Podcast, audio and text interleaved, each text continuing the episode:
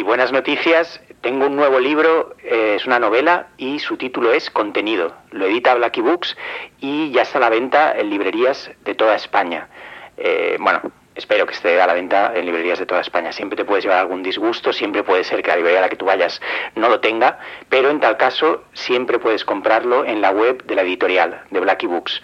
Esto es eh, blackybooks.org barra catálogo barra contenido. Eh, la novela es un poco el auge y caída de una startup, una sátira sobre la burbuja de los medios digitales en España.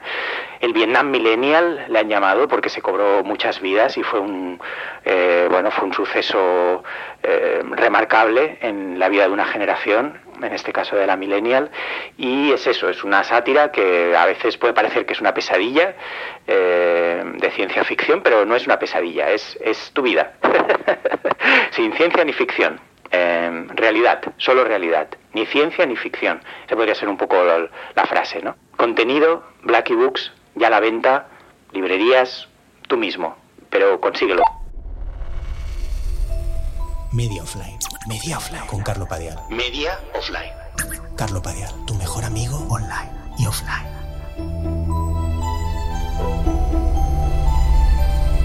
A menudo siento que tengo como, como 20 pistolas en la boca.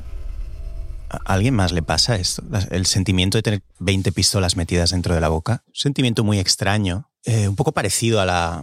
O, yo lo relaciono con, con esta tendencia que tengo, que ya he comentado alguna vez en el podcast, de, de aguantar la respiración mientras leo.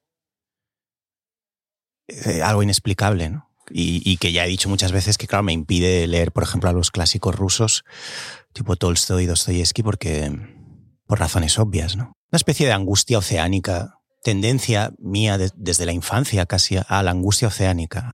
Es más, angustia oceánica podría perfectamente haber sido el título de, este podcast, ¿no? Angustia oceánica. ¿Tenemos alguna música así que pudiéramos usar? Eh. Angustia, angustia oceánica, con Carlo Padial. podría ser un programa de, radio nacional, de estos que ponen como a las 3 de la mañana. Angustia Oceánica, con Carlo Padial. Para gente así depresiva o gente que... Bueno, pero, pero luego hay un punto de alegría también, lo veis, ¿no? Entra la guitarra, hay un punto de alegría también, así como de madrugada.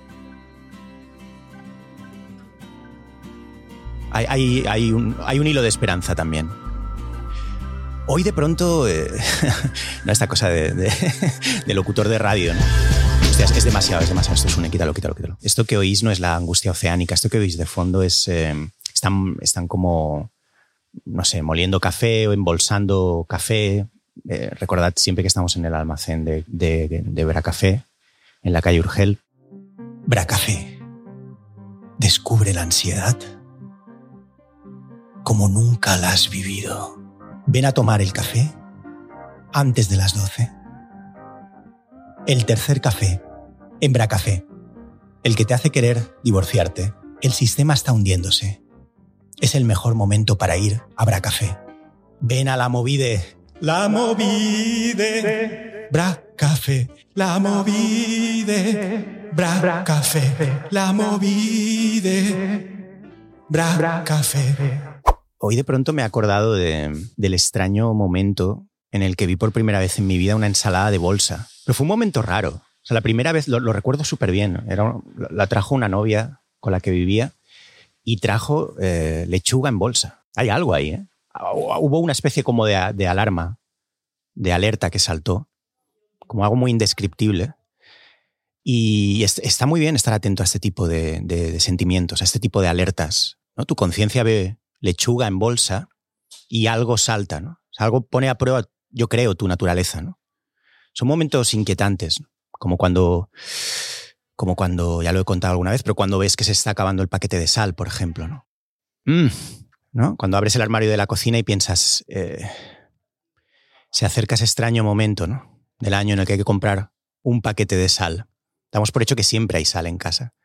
Pero ¿qué pasa cuando se acaba? Son, pequeños momentos de angustia oceánica, ¿no? De, momentos extraños de angustia oceánica. Yo creo que, eso podría ser un poco el, tema, ¿no? De, lo que va el, prólogo de hoy, ¿no?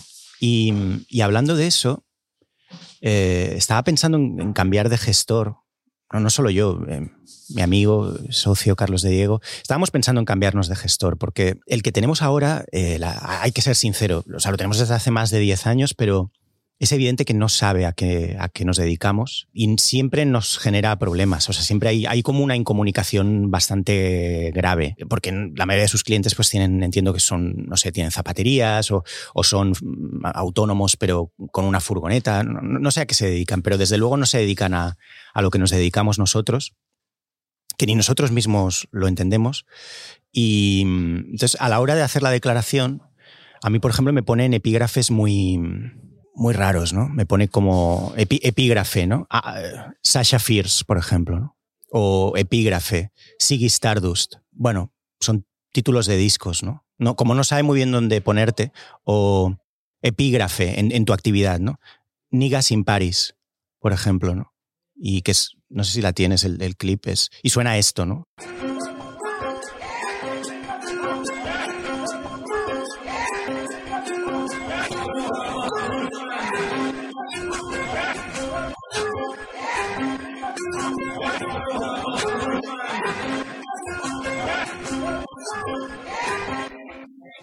That shit Grey, que es una manera increíble de decir esto es una locura, eh, lo dice Kanye West. Y es así, te tienen en este epígrafe, eh, Niggas in Paris, porque, porque el gestor no, no, entiende lo que... Entonces le suenan, le suenan canciones como esta y dice, bueno, pues Niggas in Paris. Eh, Carlos de Diego y Carlos Padial son Niggas in Paris. Y, y, claro, con eso siempre, siempre nos toca pagar. Evidentemente, siempre nos va a tocar pagar. Es, es una muy buena persona, ya, ya, he hablado muchas veces de él. Nuestro gestor original se llamaba Leo y es una persona bueno, con unas cualidades increíbles. Ya he hablado muchas veces de, su doble condición, de por un lado de gestor y por otro lado de vidente. Eh, eh, de hecho, su extensión dentro de la gestoría es eh, Expo Magic. Y cuando llamas, entra también una música un poco como la que le he pedido a Sune. Por, la otra vez, por otra vez. esta es la música del gestor también. Expo Magic, extensión número 3. Y tú llamas para pedir hora para la renta pero te entra este, esta locura, ¿no? Y entonces cuando quedas con el gestor, este es un poco el clima, ¿no? El tío te dice, muy bien, eh, el tema de la pasta está bien, pero ¿has pensado en lo que viene luego, Carlos? Te lanza este tipo de cuestiones, ¿no? Ya está, quítalo, quítalo si quieres.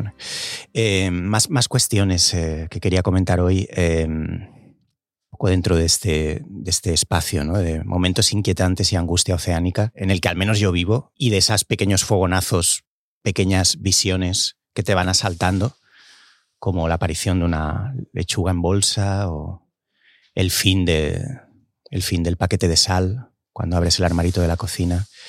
Eh, pensaba el otro día que hay algo muy divertido en que, por un lado, te están alargando la vida, pero por otro lado, eh, a partir de una edad, creo ya muy temprana, te están llamando viejo todo el rato, ¿no? O sea, a partir de los 35, 40.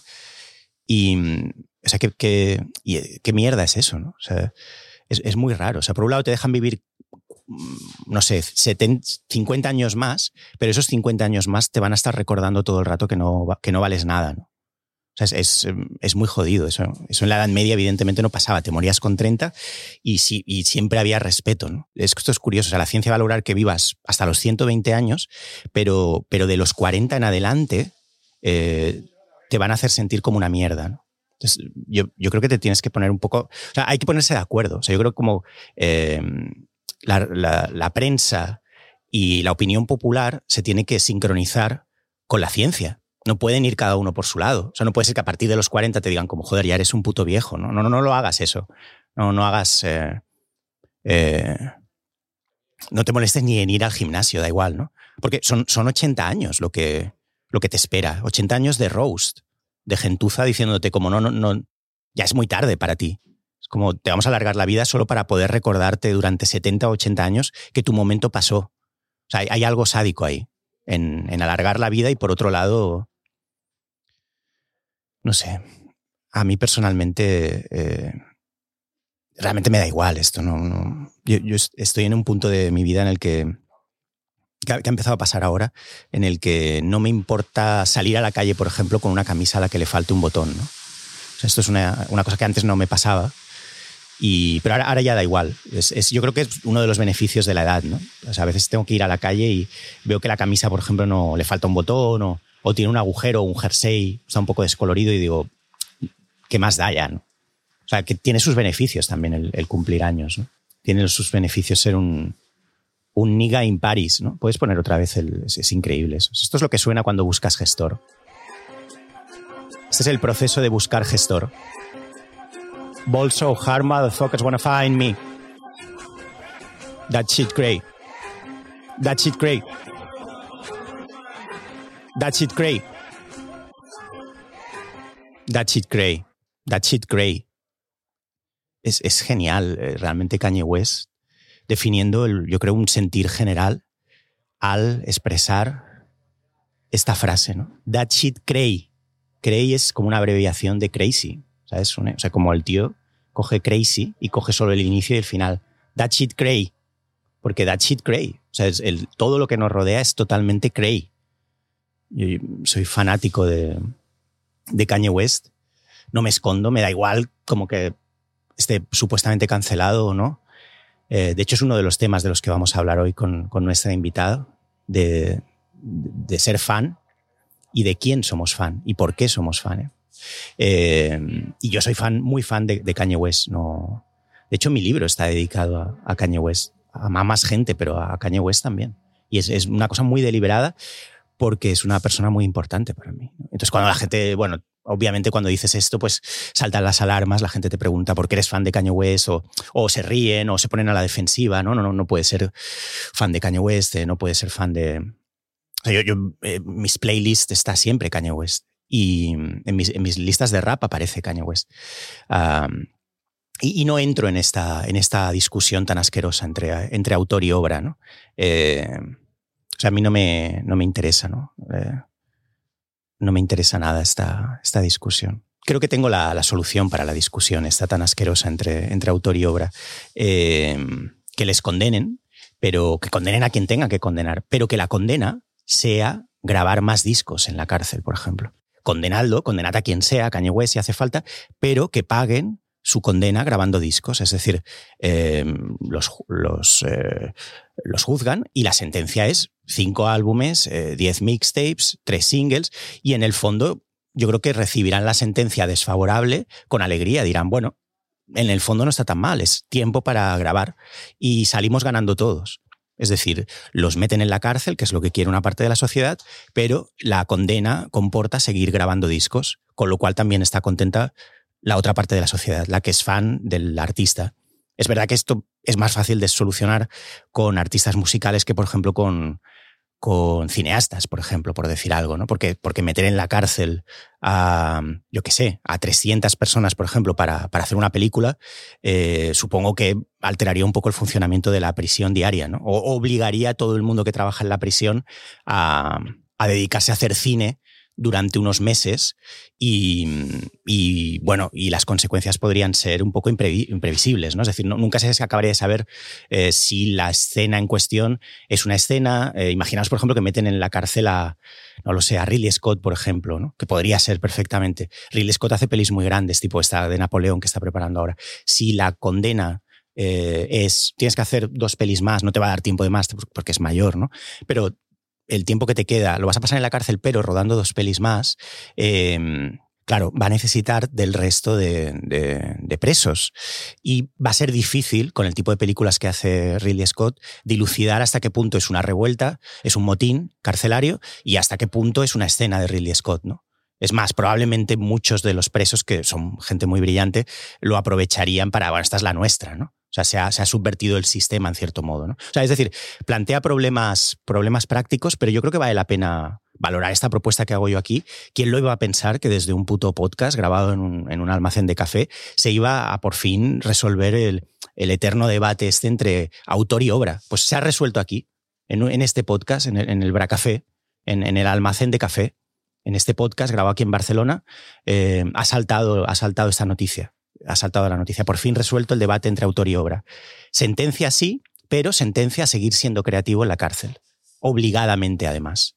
O sea, incluso los puedes aislar, excepto a los cineastas, claro, porque necesitan a más gente. Bueno, este es el tipo de cosas que, que te puedes llevar, ¿no? De hecho, está bien, en el fondo es una liberación. Eh, es decir, todo el mundo viviría como una liberación el por fin ser cancelado y desearía un juicio y desearía ser condenado, porque pensaría, bueno, se acabó esta carrera de la rata, ¿no? O sea, te puedes ir, eh, por ejemplo, te puedes ir ya de las redes sociales, por fin. Ya no podré mirar qué, qué opinan de mí en Twitter, ¿no? O sea, se, acabó, ¿no? Hacerle la pelota a cualquier tipo de chusma, ¿no? En fin, antes de, antes de dar paso a la, a, la invitada de hoy en Media Offline, eh, hay un par de cosas más que, quería contar dentro de este espacio de... ¿Puedes volver a poner la, la música, Sune? De angustia oceánica con... con Carlo Padial en Radio Nacional de España. Continuamos, continuamos en, angustia oceánica.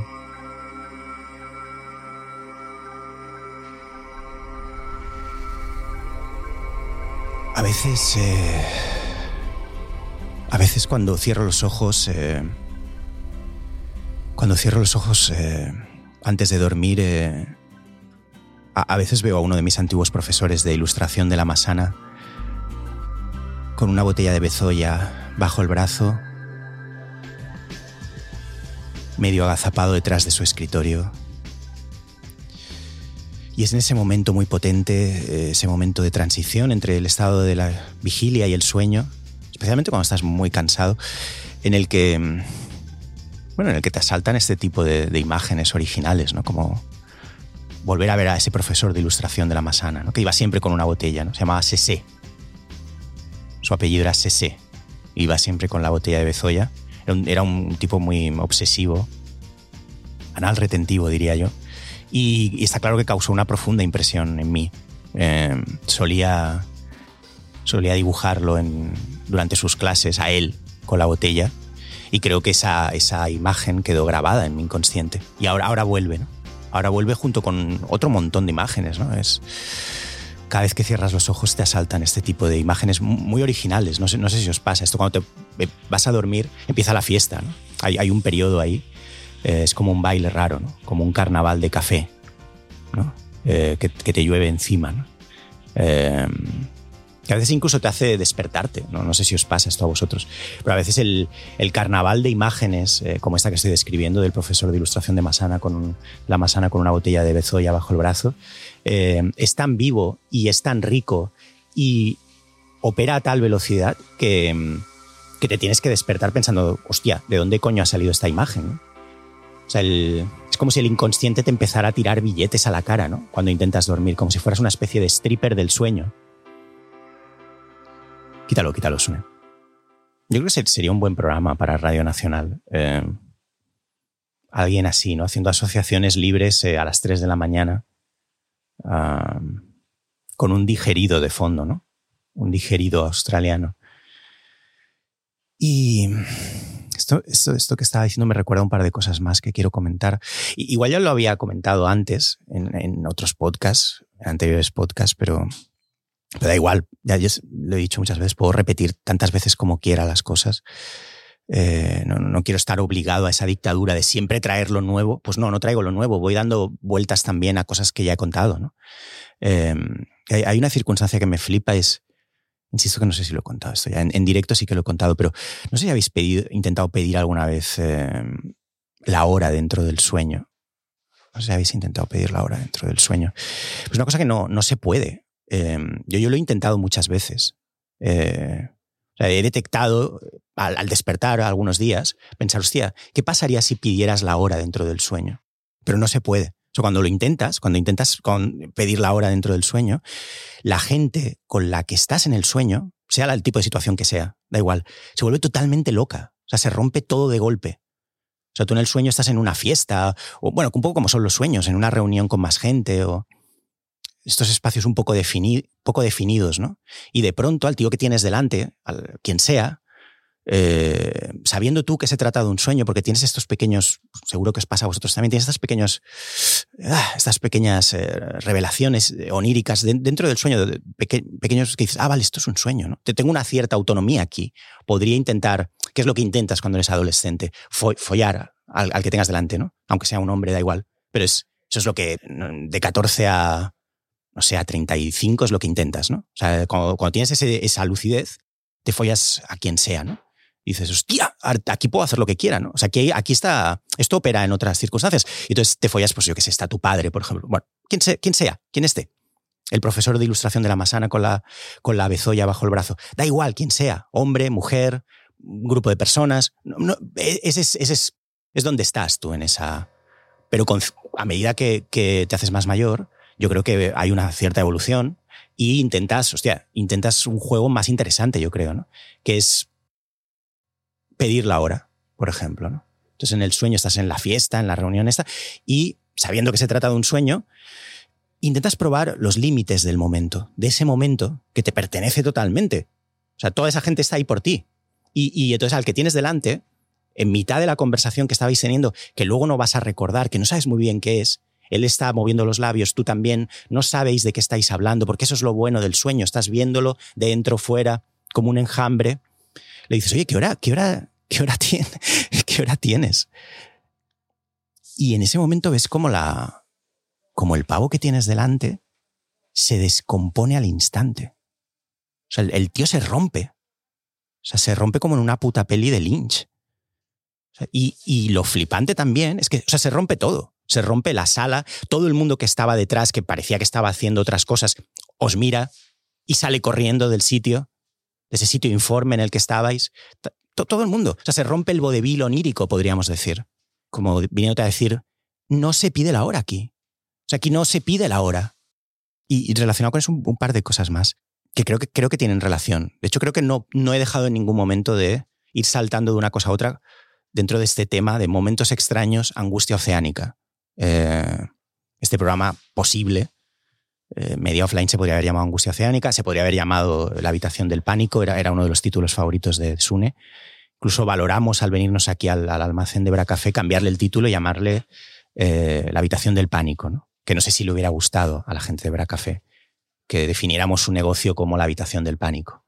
pero bueno, fue la propuesta de Sune se estuvo considerando hasta el último día y dijimos, va, es igual, sigamos con media offline, que no sabemos muy bien qué significa, no, no significa nada, pero, pero nos viene bien y aparte ya tenemos producidos eh, los programas anteriores. Y...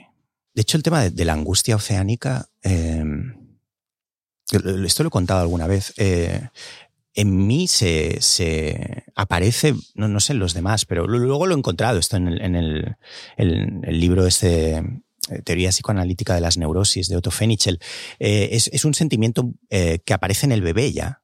Aparece en el bebé y tiene una doble, tiene una, un doble origen, por decirlo de algún modo. Por un lado, es donde aparece mm, la angustia del bebé ante lo que no es él, ante, ante, los, ante lo otro, cuando el bebé empieza a descubrir que no es omnipotente, es decir, que el mundo no está compuesto solo de él mismo y de eh, elementos que están ahí fuera para complementarle a él, ¿no? En este caso, por ejemplo, la madre, ¿no? Eh, y empieza a diferenciar, empieza a diferenciar la cuna, los juguetes, y, ahí nace la angustia oceánica, al darte cuenta de la inmensidad de lo que no eres tú. Pero también, alguna gente un poco más malintencionada, vincula la angustia oceánica con el momento en el que el bebé frota sus genitales cuando está boca abajo en la cuna y, bueno, y ve, el océano, el bebé, ¿no? Se le aparece lo que está por venir, ¿no? Que es esta persecución permanente de, de la, del orgasmo, ¿no? Eh, em, el otro día estaba viendo con mi novia la película Se acabó el pastel, no sé si la habéis visto. De, ¿Tú la has visto, Sune? No con Meryl Streep y Jack Nicholson, que ya la había visto, la había visto hace muchos años.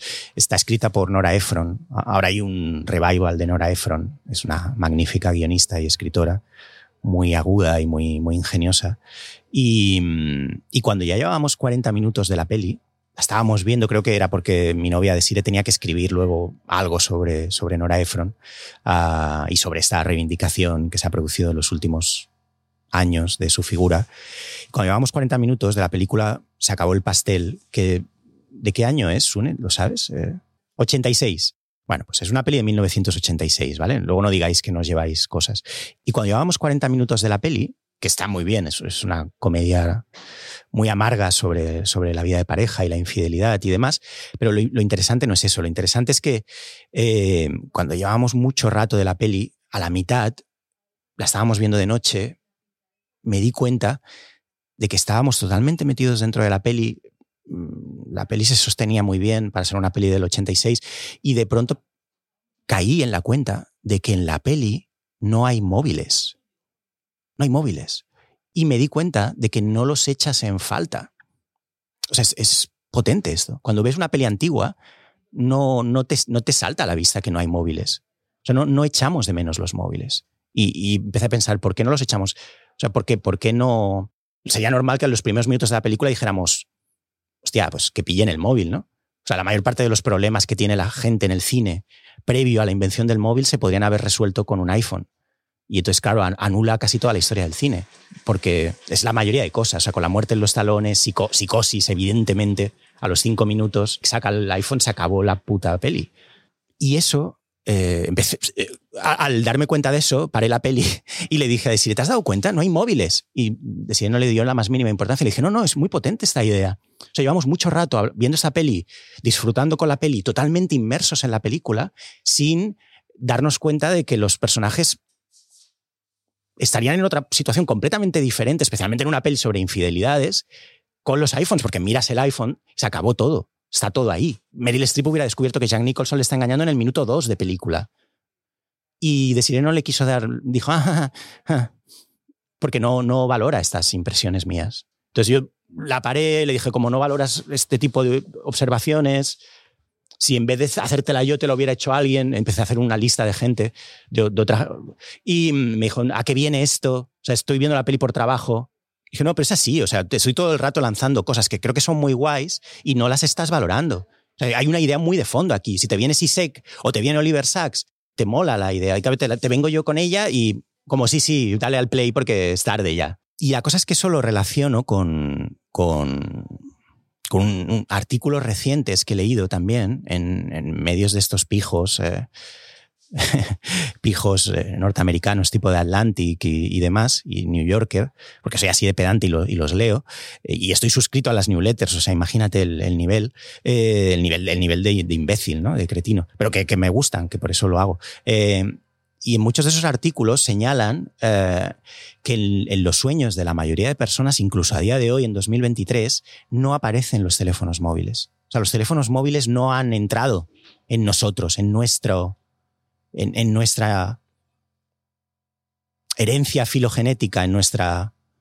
sigue pesando lo atávico. Y ahí no había móviles. Es una idea muy, muy potente que os estoy lanzando aquí. Espero que, lo, que la valoréis un poco más que, que mi novia.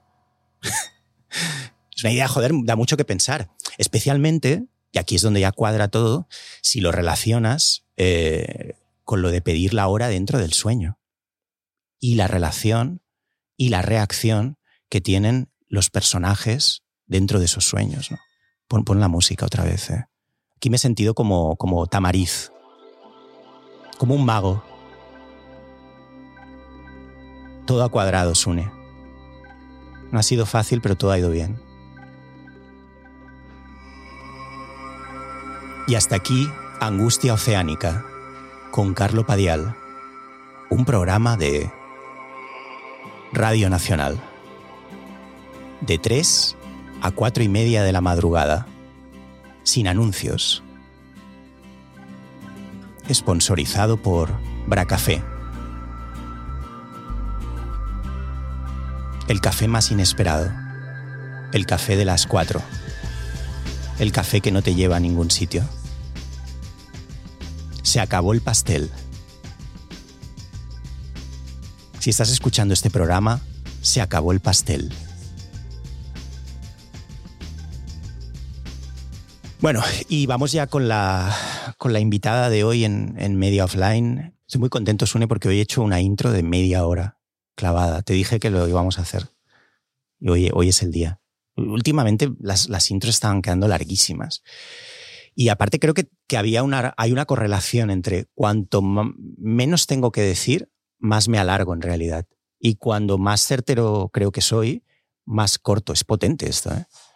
Es un poco parecido a lo, de, a lo de las plataformas. O sea, cuanto más oferta hay, menos queremos ver. ¿Sabes? Esto que pasa ahora, que tienes siete y, dices, me voy a dormir, me voy a dormir, esto es asqueroso. No hay nada. ¿no? Después de ver mil posibilidades, mil títulos, ¿no? Es que no hay nada. Es que no hay nada. Pues esto es parecido. Cuanto menos tengo que decir, más me voy a los 50, 60 hasta 70 minutos. ¿no? En cambio, hoy, tenía muy claro lo que os, lo que os quería contar. Y mm, tenemos a Mariana Enríquez hoy en, Media Offline. Es, una, es un acontecimiento para mí, es, es, no sé, es una persona que de hecho yo había descartado que pudiera venir al podcast porque me parecía, me parecía inasumible. O sea, me parecía que no lo íbamos a conseguir, que no, que no era posible.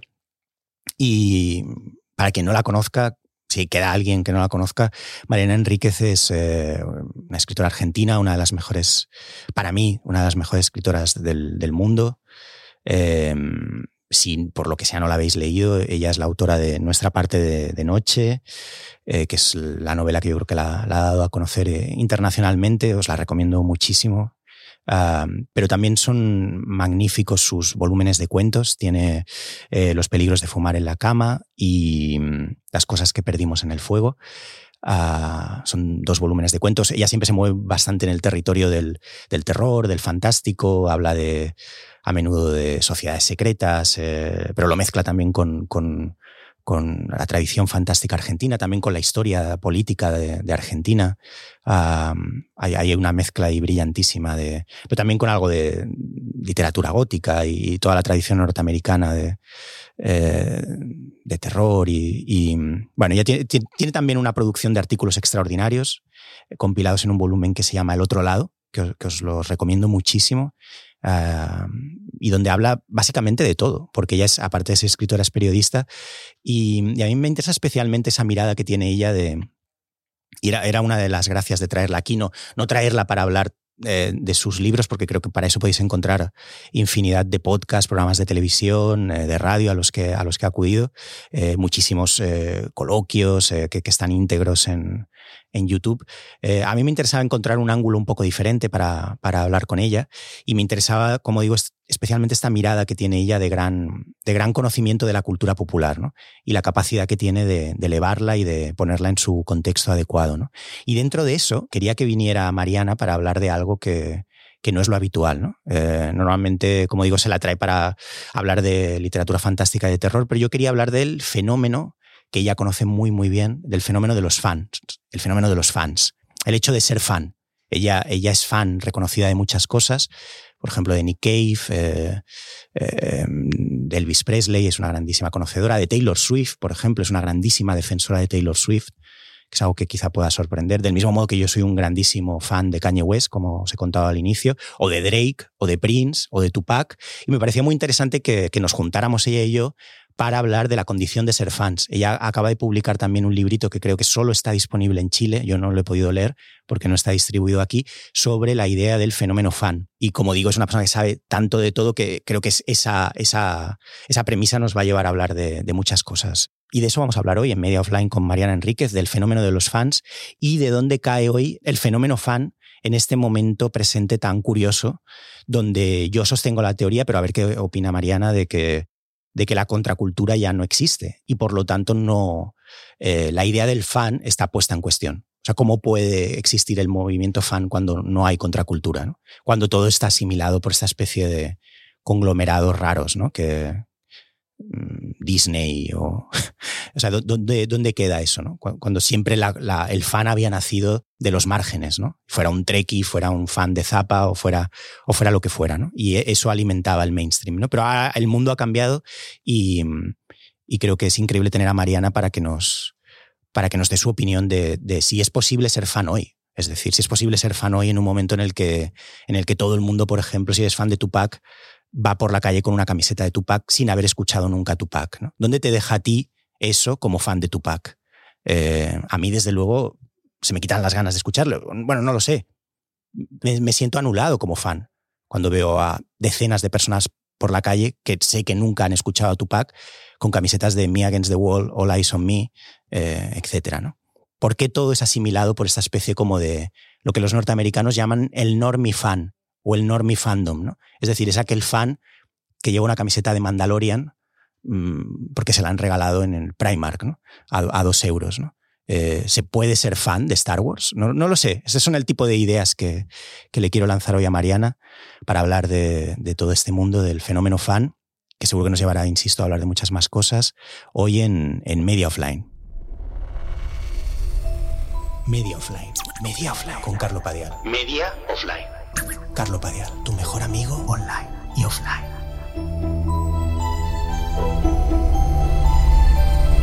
Me voy despertando todo el rato. Claro, yo porque duermo con pastillas, entonces ¿Ah, es igual, claro. ¿Qué pastillas son? Clonazepam. Ah. Y antidepresivos. O sea, entonces no estoy, no estoy muy en la realidad tampoco. o sea, estoy químicamente controlada hace muchos años y no, es un desastre. ¿Por qué? ¿Qué pasarías? Me deprimo. Me deprimo y no tengo ganas de hacer nada, no voy, no. Aparte es como una especie de. y no duermo. ¿Qué efecto tiene el antidepresivo? O sea, te, te conecta como al exterior o. Te conecta al, exterior. Si no es como no, no, no me importa. Es como soy muy capaz de decir, bueno, no voy hoy al, al, a la charla y no voy y no me importa.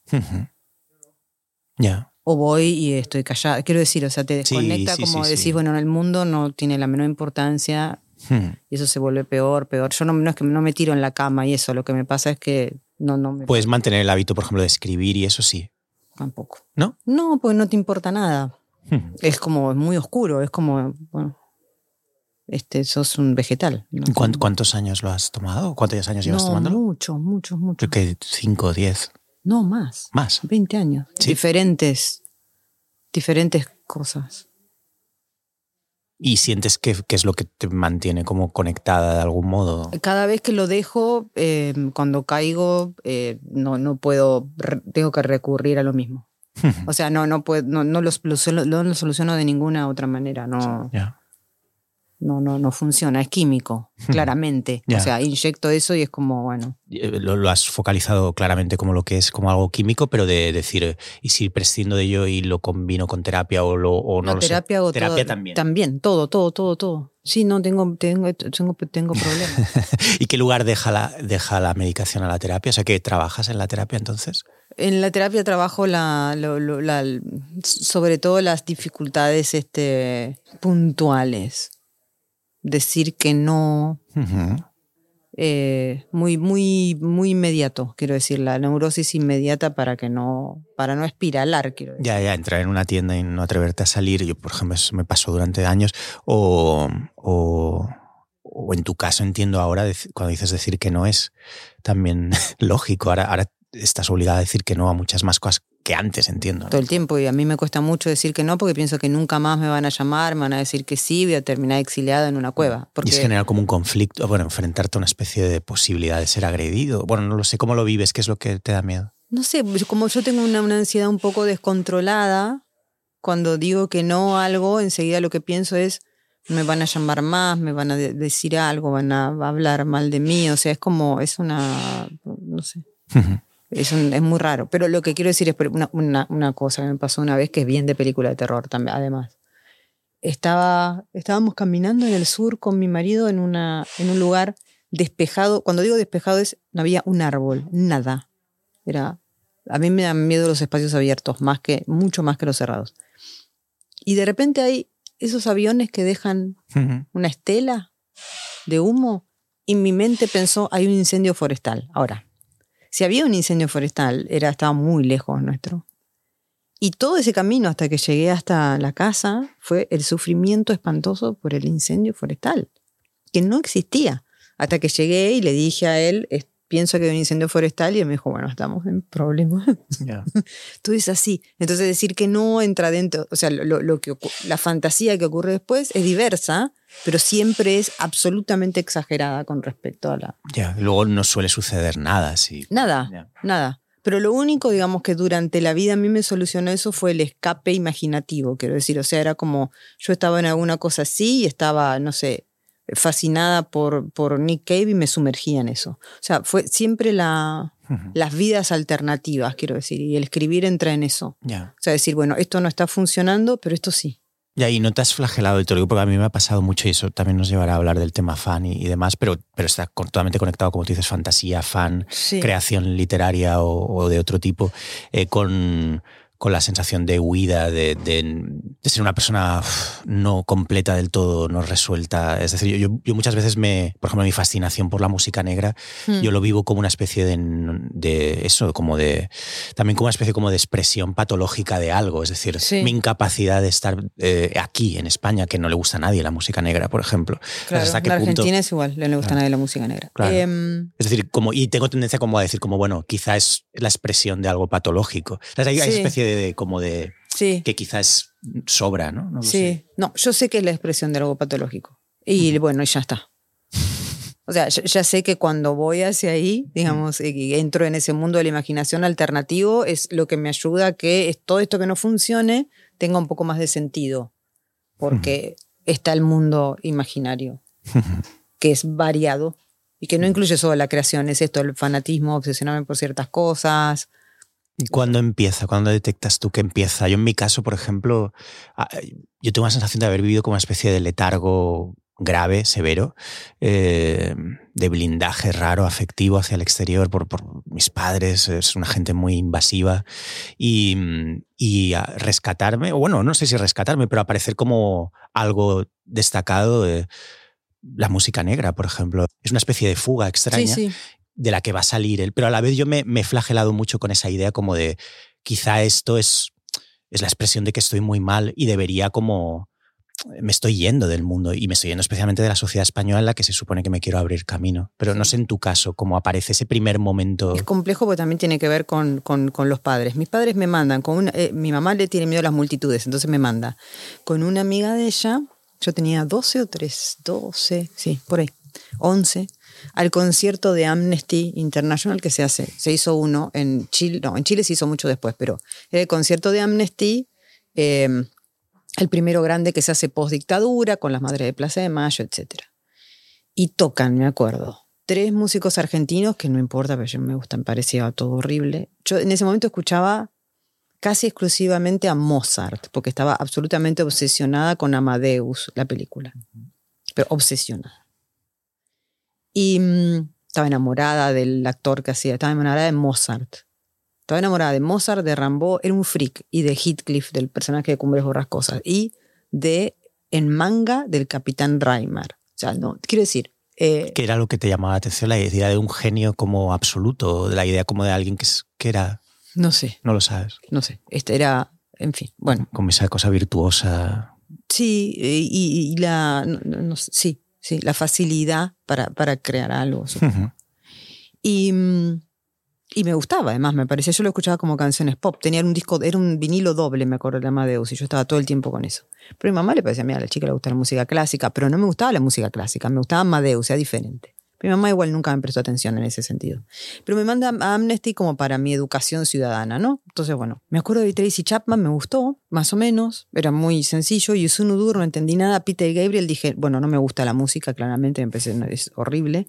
Sting dice, pensé, él es muy guapo, pero no. Y después se fue mucha gente después de Sting porque el último era Bruce Springsteen que en ese momento en Argentina Bruce Springsteen estaba muy asociado con, sobre todo para la izquierda, con Reagan, ¿no? Con Reagan y Born in the ah, USA y qué sé yo. A su pesar, ¿no? Pobre hombre. Mm. Y empezó ese concierto y yo dije, ah, no, no, no, no, no, no, no encontré mi casa. Yo sabía inglés ya, o más o menos, porque iba a una escuela bilingüe. Quedé trastornada, pero trastornada así como trastornada. Me pasaban noches enteras sin dormir buscando en la radio y siempre pasaban la canción que él no había tocado, porque me acuerdo las que tocó, que es Thunder Road, y la, que, se, la que se pasaba por eh, la radio era una versión acústica, que era increíble y que no estaba en el disco que se conseguía. Estuve años hasta encontrar ese disco, es un disco cuádruple, pues Springsteen es excesivo. Muy prolífico, sí. Y, y, ahí me obsesioné, fue mi primera obsesión infantil, quiero decir. Después me gustó como cosas más normales de mi edad, qué sé yo, ¿Qué, crees que te, que te tocó? Em, primero la, la, narrativa. O sea, yo entendía un poco de las canciones y era... Y después es muy triste la música de Springsteen. Es una música muy, digamos, cuando no hace rock y hace esas canciones muy melancólicas, había algo ahí que era como una nostalgia de algo que yo no conocía. Después me pasó igual con Elvis.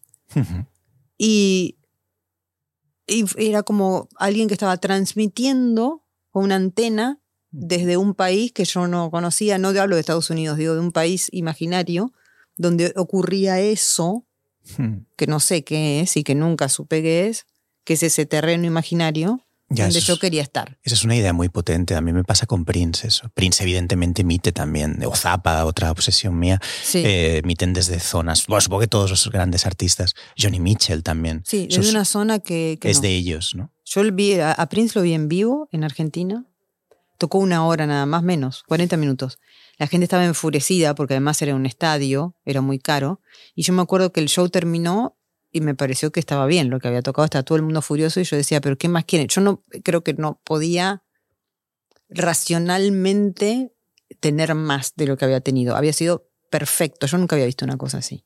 Ujú. O ¿En sea, qué 40 época? minutos perfectos. Y eso sido el 91 después de Ah, Diamond es el, el. New Tour. Sí, Sí, sí, sí, sí. Que, fue- que era muy guay, estaba muy bien. Muy, muy, muy. Y además yo eh, todavía no trabajaba como, como periodista, era muy chica, pero era muy salvaje, entonces había llegado muy adelante. Además la gente que estaba en Argentina, la música negra no existe, por eso el rock es tan feo. Eh, porque el rock está No, todo claro, totalmente claro. influenciado por la música progresiva. Pasa, pasa exactamente igual en España. Es una especie de cosa muy, muy, muy patatera, hablando claro. O sea, es terrible y no sabes muy bien de dónde sale. Y, y tiene que ver con eso. Con, ¿no? En España la música negra nunca, nunca ha funcionado. Y decías que la, la siguiente, o quizá no, no, quizá no es la siguiente, pero ¿es Elvis? Sí, primero Duran Duran. Duran Duran.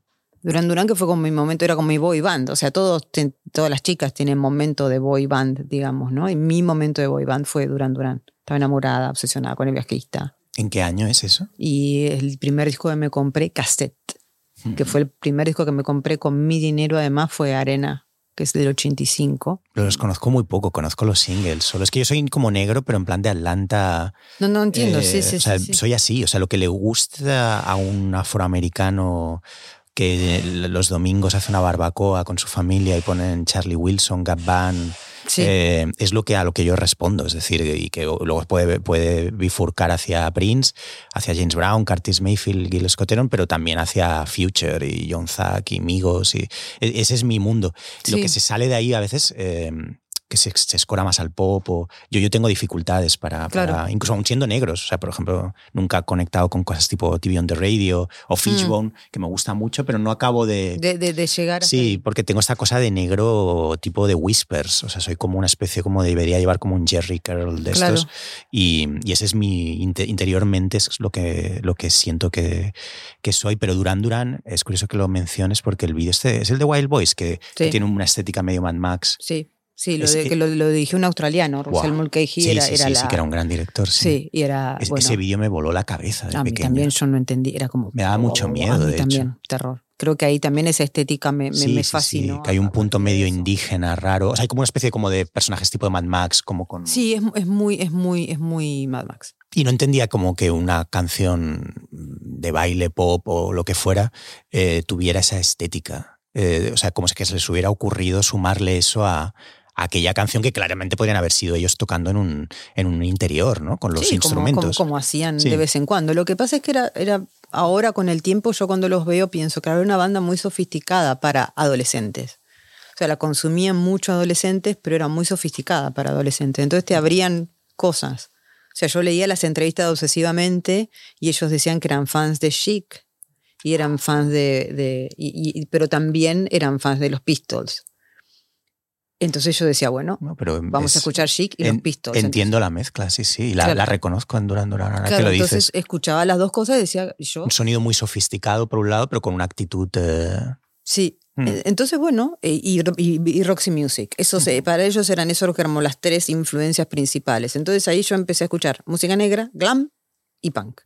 ¿Eso con qué edad? Mm, casi al mismo tiempo, 11, 12. ¿Y sentías que te, que te acompañaba alguien en ese viaje? Porque yo, por ejemplo, cuando empecé a escuchar ya con 10, yo fui mucho más tardío, pues soy una persona de, de muy lento desarrollo, eh, pero con 15, 16 empezaba a comprarme ya eh, o a intentar que me compraran los discos de Prince o... creo que era la época de Diamonds and Pearls y todo eso, Sí. los amigos del cole, instituto, lo que fuera, claramente te preguntaban, ¿pero qué es maricón? Ah, Claro. No, yo no tenía compañía, pero lo que, lo que pero a mí nunca me. Nadie ¿cómo lo entendía, la gente estaba escuchando U2 eh, en esa época mía. ¿sabes? Claro, claro. No, estabas totalmente solo. Y tú habías visto a Prince a lo mejor en el MTV Video Music Awards o eh, con el traje ese amarillo que mostraba como las eh, Ah, sí. el culo, ¿no? Sí, sí, sí. y, y estabas muy con- como muy emocionado, como guau, es un momento importante, yo creo, en mi vida. Ese traje, esa canción, Get Off, eh, y no tenías nadie con quien compartirlo. Yo, lo- yo compartía muy poco. Y mm, Te daba igual.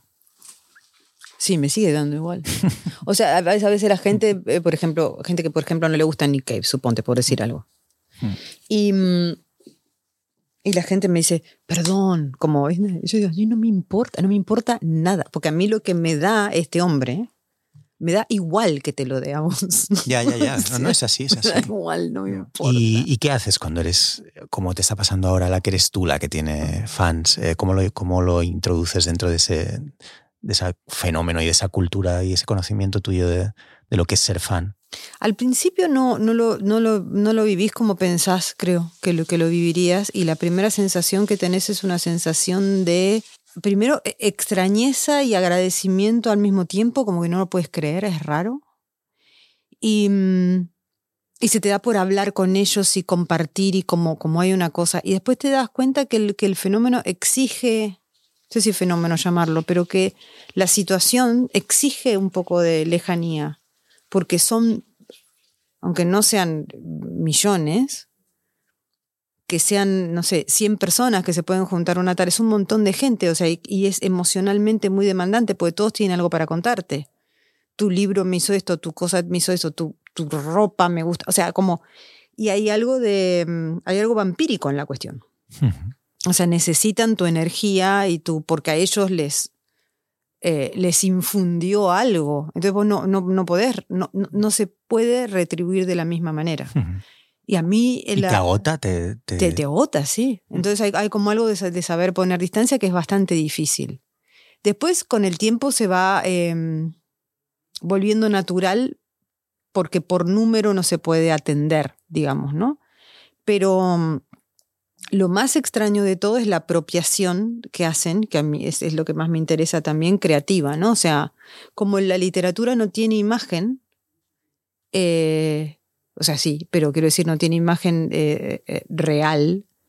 en, en- en- el mundo físico los dibujan a los personajes, se los tatúan, hacen casitas, hacen cartas de tarot, hacen, bueno, digamos, este, pequeñas animaciones. Digo, esto no, yo- no, no hablando de lo, de lo profesional de adaptar ni nada, sino lo totalmente fanzines, continuaciones, escriben, qué sé yo. Y a mí, a mí todo eso me. mm, Como que todavía me gustaría tenerlo. Continuaciones de tus, de tus obras, de, Sí, de tu sí, novela, sí. por ejemplo. Sí, sí, sí, sí. A mí todo eso to- todavía me gustaría tenerlo todo, pero también sé que va a llegar un momento donde voy a tener como que decir, bueno, ya está. Y a veces pasan cosas muy raras como para mí. En nuestra parte de noche, por ejemplo, hay una historia real de una niña que fue como una niña que para mí fue un fantasma de, mi infancia, se llamaba Mayra Sánchez, es una nena que murió en una, en una luz después de, de la erupción de un volcán en Colombia. Y como eran los años 80 y nadie tenía cuidado, no existía nada de lo que existe ahora en ese sentido, se pasó toda su agonía, que fue larga, como tres días por televisión. Eh, y iba teniendo ella como estaba atrapada con un tronco sobre las piernas o una madera, no me acuerdo, y estaba Sí, apoyado en otro. negros, ¿no? Sí, porque la sangre se va, cuando la sangre se corta, de niño yo también, sí. todos los ojos negros y las manos también se le van poniendo azules y cada vez más grandes, hinchadas por el agua también. Una especie de monstruito.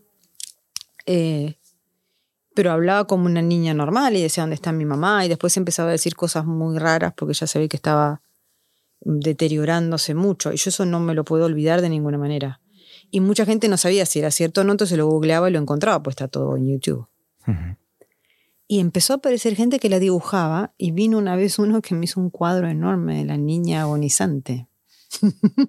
que existe. Porque una cosa es que te hagan un cuadro enorme de un personaje, no sé, de Hellraiser, ¿no? Te hacen Pinhead. Bueno, es horrible y todo, pero es una cosa, pero esta es una criatura de verdad. Y me vienen con ese cuadro mm, enmarcado, muy lindo, o sea, muy lindo en el sentido de, de, muy bien producido, pero todo es perverso. ¿Y qué hiciste con el cuadro? Lo tengo escondido. O lo puse detrás de un armario. No la quiero ver. O sea, me parece como que se está conjurando una cosa muy extraña, está molestando eso, no sé. Eh, que claro, mientras está contado sin la imagen en, el, libro, bueno, es un relato, como un relato más, pero digamos que una persona se haya molestado, haya buscado la foto y haya pasado quién sabe cuánto tiempo pintando esta niña muerta, que es un fantasma de mi infancia, bueno, y ese es el momento donde la cuestión fan, en un grado pequeñísimo, se empieza a ver como esa parte oscura que tiene, que es la parte donde te aman. ¿no? Lo que tú has dicho es muy interesante. Sí, y donde te aman, pero hay algo que si vos no respondés a la demanda, la reacción es muy potente. Y ese es el momento para mí más raro, porque no se puede responder. O sea, es un fenómeno que termina siempre siendo insatisfactorio para los dos, porque es imposible responder a la demanda. Aunque sean pocos, porque la demanda emocional es muchísima. A mí me pasó, de hecho, esto personalmente con, con el cantante de Sued, que yo lo agarré, me acuerdo. Yo soy amiga de bajista, pero porque es escritor. Y, y me los presentó a los demás y yo. Bueno. Y lo agarré al cantante de Sued en un pasillo, en París, una locura. Lo agarré ahí tipo... Y yo, era muy raro por cómo me sentí yo. O sea, él es muy alto, medio como un metro ochenta, yo soy muy bajita. Y en ese momento yo sentía que lo miraba a los ojos, no sé, como si me hubiese pero por dentro me sentía de 14. No, no lo puedo explicar, es como una sensación psicológico-física de distorsión. Bueno, en esa distorsión mía, yo no era yo, digamos, era, era yo en varias etapas, una cosa así, como yo grande, o sea, no sé. Y le conté que su último disco me había ayudado a corregir mi novela. Él salió un poco por el, lo sarcástico, como hace siempre, pero después se aflojó, me dijo muchas gracias, me abrazó, me dio un beso, yo es hermosísimo, así que era toda una mezcla de agradecimiento, erotización, bueno, no sé qué. Terminó eso ahí, yo me fui a ver el show, lloré, lo mismo, siempre me fui a mi casa. Me saqué una foto después con ellos.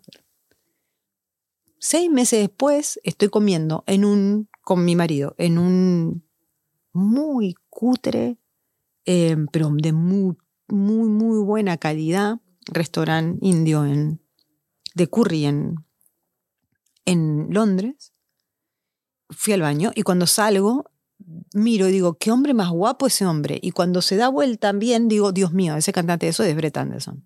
Entonces vuelvo al asiento y digo mi marido, no, no, Anderson, pero así, ¿eh? como una niña. Y él me dice, le tenés que hablar porque así termina tu libro, este es el final de tu libro, o sea, este es este, yo lo estaba terminando. no, pero no puedo. Entonces yo, bueno, lo agarro yo, Te no importa. gangosa, ¿no? Pero así, así, así. Bueno. Y veo que lo paró él cuando salió, qué sé yo, estaba, él estaba con su hijo. Me saludó, hablamos un rato. Yo le dije, ¿sos la amiga de Matt? Sí, me acuerdo. Y en un momento yo me doy cuenta que él no está registrando en absoluto quién soy yo. Después de que yo pensaba que había tenido un momento con él, hmm. que había contado sobre mi novela, que nos habíamos abrazado, o sea, todo eso. Y cuando se fue, le pregunto a Paul, ¿crees que se acordó de mí? Paul, muy sinceramente, mi marido me dice, creo que no. O sea, creo que vagamente quizá. Bueno, pero también es esta cosa de para, esa, para todas nosotros, o en, ese momento en el que eres fan, es un momento especial para él, es un día normal. Exactamente, es un martes, exactamente. Entonces ahí mm. dije, ahora y ahí me ayudó para mm. entender la relación conmigo, porque a veces me pasa que me escriben por Instagram, porque es la única, la única red que tengo, y me escriben y, me dicen, te vi en tal lugar y te dejé tal cosa, pero no me reconociste, y yo digo, ay, o sea, me da frustración y después es incomparable la situación por el nivel de, es un músico, eso es otro fenómeno que se produce. Pero me di cuenta, claro, no podés acordarte. Y esa, e, es, esa diferencia no es muy grata de habitar. Y yo creo que para la gente, incluso para la gente muy narcisista, que está en una posición así, tampoco es muy grata, porque a nadie le gusta que una persona que lo quiere sin conocerlo, que le regala cosas sin conocerlo, que está fascinada con su trabajo, uno no sepa quién es después de haberlo conocido. Y pretendido que lo conocía y que le parecía maravilloso el momento, pero no porque no te parezca maravilloso, sino porque se vuelve performático. la relación con el otro en, en, en, esa situación. A, mí por suerte eso no me pasa porque mi, mi nivel de reconocimiento es, es, pequeño y casi todo el mundo que se me acerca es gente que llegadas las circunstancias podría hacer lo mismo que yo mejor. Ah, está bien. o sea, es todo el mundo gente como que primero se te acerca como supuesto fan o, lo que sea, pero siempre hay como una especie de subtexto de en realidad ¿Cómo lo.? Eh, como, como, Porque exactamente a quién escribiste. O sea, es como de. Sí, sí, sí. Ah, quítate tú porque yo soy exactamente igual que tú. Y, y, y, de hecho, si empiezas a hablarles mucho, te empiezan a mirar como del rollo, como. Lo siento, pero es que creo que me tengo que ir. O sea, ¿Ah, como se, se, invierten los roles muy rápido. Los roles, Es como de golpe y te quedas como, perdón, perdón por haberte molestado yo. Bueno, alguna vez, me, alguna vez me pasó, ¿eh? Alguna vez me pasó que con una fan que por ahí teníamos cosas muy en común, yo me di cuenta que se quería ir porque llegaba tarde a algún lado y yo estaba totalmente. se invierten los roles de golpe, ¿no? Como, no, no, es, es, muy guay este momento que fa y siendo yo, pero ahora quizás te has hecho un poco pesada, has alargado un poco, me voy a ir y de golpe dices, oye, que yo no quería parar tan. O sea, hay unas. Mm, sí, como, hay, como, hay, como un momento, un desconcierto neurótico que es muy divertido. Yo traigo a eso, como a gente muy sensible, neuróticos, fans de Seinfeld, que se llevan mal con sus padres, pero tiene un punto de mala leche también de. ¿Qué, ha hecho este idiota para, para escribir libros y dirigir películas? No, a mí, a mí, lo que me pasa es que creo que ellos vienen como con una cosa de que yo piensan que yo soy muy punk o muy tenebrosa o muy glamour y después se encuentran con una persona mucho más ñoña, decimos nosotros en Argentina, que es como mucho más fan, que le gustan las cosas, le gusta hablar, y se entusiasma y es como medio eh, inmadura y creo que eso los pone un poco o sea, los saca de, de, esa cosa que se imaginaron. Entonces, medio que se retiran porque dicen, esta me va a estar cinco horas hablando de el solo, o sea, una loca entonces, bueno, pero, pero creo que lo más difícil de manejar es eso de no poder... Pero es eso que hablábamos del principio en la conversación, el, aprender a... El, que mi, mi, tema en terapia es como digo que no. Y esto es lo mismo, o sea, es como... Hay un ensayo que, que por desgracia olvidé, y ya con esto lo dejamos de verdad, eh, que es muy potente y que siempre he querido luego leer, lo he citado en algún podcast norteamericano, era un tipo que había escrito un ensayo en el que se había obligado y, a continuación había procedido a documentarlo en ese ensayo que había publicado y del que estaba haciendo promoción, a decir que no como mil veces. Es decir, se había, Se había obligado a ponerse en la situación. Buenísimo. Y el, el, título del ensayo era algo así, en plan, cien mil veces no o algo así. Lo apunté en las notas del iPhone, luego lo perdí y pensé, hostia, es que era un ejercicio psicológico potentísimo. Potentísimo. El, el voy a hacer esta especie de, eh, bueno, es una especie de obligación a, vamos a ver qué sale de ahí, ¿no? sí. Sí, sí. Y bueno, la sensación con, los fans es eso, es un punto decirles que no. De hecho, me parece muy raro que haya tanta gente que le gusten los libros, hmm. porque para mí los libros son ultra personales, con un mundo súper... O sea, hay citas ahí de cosas que a mí me obsesionan, que son absolutamente... no sé, que no compartí con nadie nunca. Entonces, tener eso, decir, bueno, es como... ¿Te, ¿Te, habías hecho a la idea de que iba a ser algo que iba a ser solo tuyo. Te lo digo porque yo, lo siento así hoy, estando en sitios muy diferentes a ti. Yo hago las cosas, me va bien, de hecho me siento un privilegiado, pero sigo sigo pensando como que nadie acaba de entender muy bien la mayoría de cosas y ya me he hecho a la idea también por edad como de que quizás sea siempre así y, y, no hay, tengo ningún problema y de hecho eh, siempre para mí también es un cortocircuito raro cuando un vídeo hecho por mí o hecho con, con Carlos de Diego que es mi socio hacemos casi todo juntos, eh, de golpe tiene millones y millones de visualizaciones, porque no entiendo muy bien qué han visto ahí, es un poco lo que estás contando. Es lo mismo que me pasa a mí. ¿Te habías hecho ya la idea de, de, que eso podía ser toda tu vida, como ese espacio tuyo, pero de nadie más? Y... Yo pensaba que, era, que iba a ser así durante un tiempo muy largo, sobre todo porque además como yo, la decisión de, de escritura, de escribir terror, fantasía, fantástico, bueno, no es lo más popular. O sea, sí es lo más popular, pero quiero decir... Más popular ahora, sí, de hecho. Ha habido un cambio ahí. Sí, pero desde el punto de vista literario no. Y yo el ambiente en que me movía era bastante literario, entonces la gente durante toda la vida me dice, escribís tan bien porque escribís esto. O sea, eso es... Bueno, el, elitismo literario. La frase que yo más escuché. Que por lo que veo no es exclusivo de España, ¿no?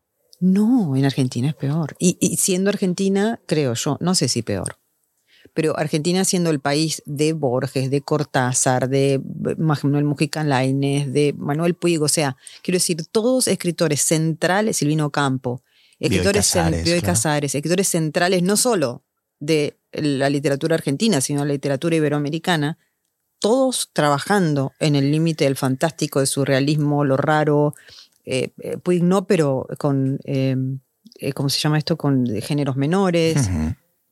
Eh, trabajando con el melodrama, con el cine, es una, para mí es una gran influencia en ese sentido, ¿no? De tomar géneros menores.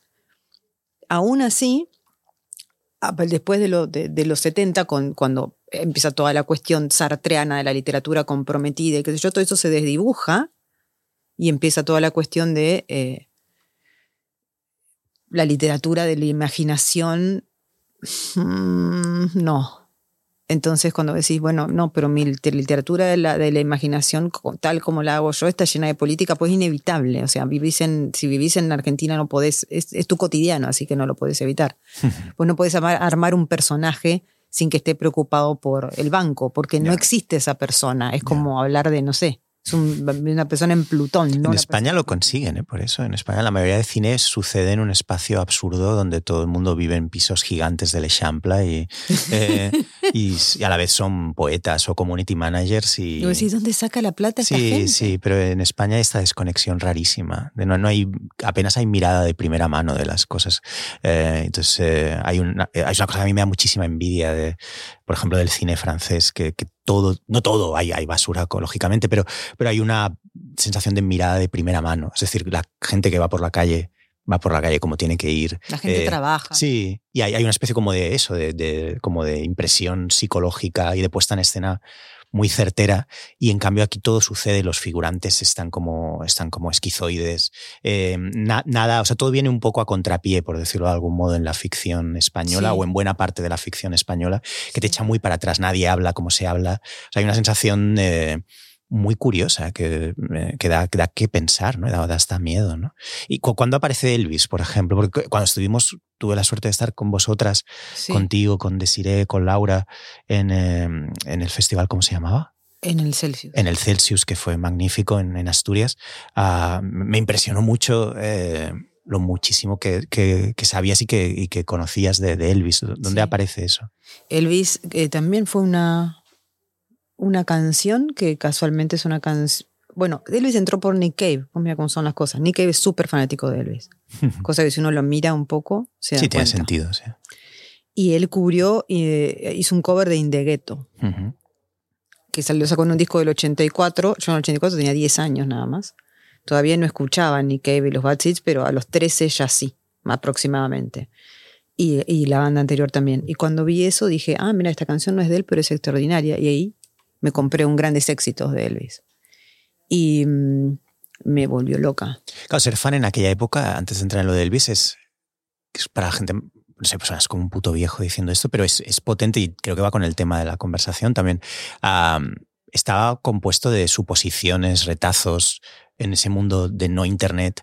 Ah, Sí. Yo, no sé, un día buscando algún disco de Sly and the Family Stone en Discos Castelló, en la calle Tallers de Barcelona, me encontraba Pieces of a Man de Gil Scotteron Claro. y lo compraba movido por un- una intuición rara y de golpe llegabas a casa y te volaba la cabeza, pero lo divertido era que no podía, también yo soy muy despistado, pero no podía ir más allá del disco durante muchísimo tiempo. O sea, no sabía, Mm. eh, mi, mi atracción por Gil Scotteron empezaba y acababa en ese disco, porque a lo mejor no había más discos a, a mi alcance Claro. y no había información tampoco, ¿no? Eh, ¿cómo, cómo, cómo, se, ¿Cómo salvabas tú ese, esa construcción, esa investigación? No, y además, este, claro, esto era Argentina, así que todo llegaba como no sé cuántos años después. Pero me acuerdo, había una revista, varias revistas, muy under, eh, pero con muy buena edición y, eso, se llamaba Cerdos y Peces. Y ahí, algo- la mayoría de los periodistas eran los periodistas eh, de, de rock varones que son insoportables, pero había uno en particular que era genial. Es genial, pues está vivo. Y él escribió una nota sobre The Best Day Party, que es la primera banda de Nick Cave. Y hablaba de Australia, un país que fue una cárcel, eh, como es un país que de alguna manera es un país colonial y a la vez no, como parece más, digamos, esa sensación de el, eh, es el nuevo mundo también, o sea, es parte de nuestro imaginario en el sentido de que también están co- copiando una, no, hay una música australiana, o sea, es, música británica con, bueno, en fin. Y contaba sobre los discos y las letras y todo lo demás. Yo me acuerdo de verte y había una, una foto mala. Me acuerdo haber leído eso y dije, esta me, me va a gustar mucho, pero de verdad me va a gustar mucho. Y estuve meses, un año, hasta encontrar un disco, no encontré un disco de Verde ¿Dónde ibas? Iba a Buenos Aires, yo vivía en La Plata, que una, es, una ciudad, es una ciudad importante, pues la capital de la, de, de la provincia donde está la casa de gobierno y todo eso. Pero Buenos Aires, la ciudad, queda a 50 kilómetros y es donde está la casa de gobierno del país, no de la provincia. Es como si fuese, es como si acá estuviera el ayuntamiento y además la, la, casa del Parlamento sí, y Madrid. ¿no? y como, como, si Madrid y Barcelona estuvieran en, el, en, la misma región, digamos, una cosa así. ¿Y qué ibas en tren? ¿Cómo Iba en tren. Y um, iba a una disquería, que era la que traía cosas, y siempre les preguntaba si tenían Birthday Party, pero no, tenía, Nick Cave sí tenían. Entonces me iba llevando a Nick Cave hasta que llegué a Birthday Party, que efectivamente se convirtió en ese momento en mi, en mi banda favorita. Pero ese tipo en la disquería, del que no me acuerdo mucho, me sugería cosas. Me decía, esto te va a gustar, esto te va a gustar, esto te va a gustar. No siempre tenía razón pero me fui armando, digamos, un, un, una pequeña discografía, que después perdí en una mudanza, en una época así descontrolada. Eh, muchos discos los regalaba porque no acertaba, pero otros sí. Entonces ahí me fui armando una... Porque yo soy muy inesperada en, de alguna manera con, con, mis gustos, quiero decir, o sea, no sé. Eh, y con el tiempo me empecé a dar cuenta eso así como si yo vivo en Texas, en la casa de un texano, escuchando música country, pero oscura. O sea, Towns Van Sant, Johnny Cash. O sea, cuanto más swamp uh -huh. y más gótico sureño se gusta. pone, más me gusta.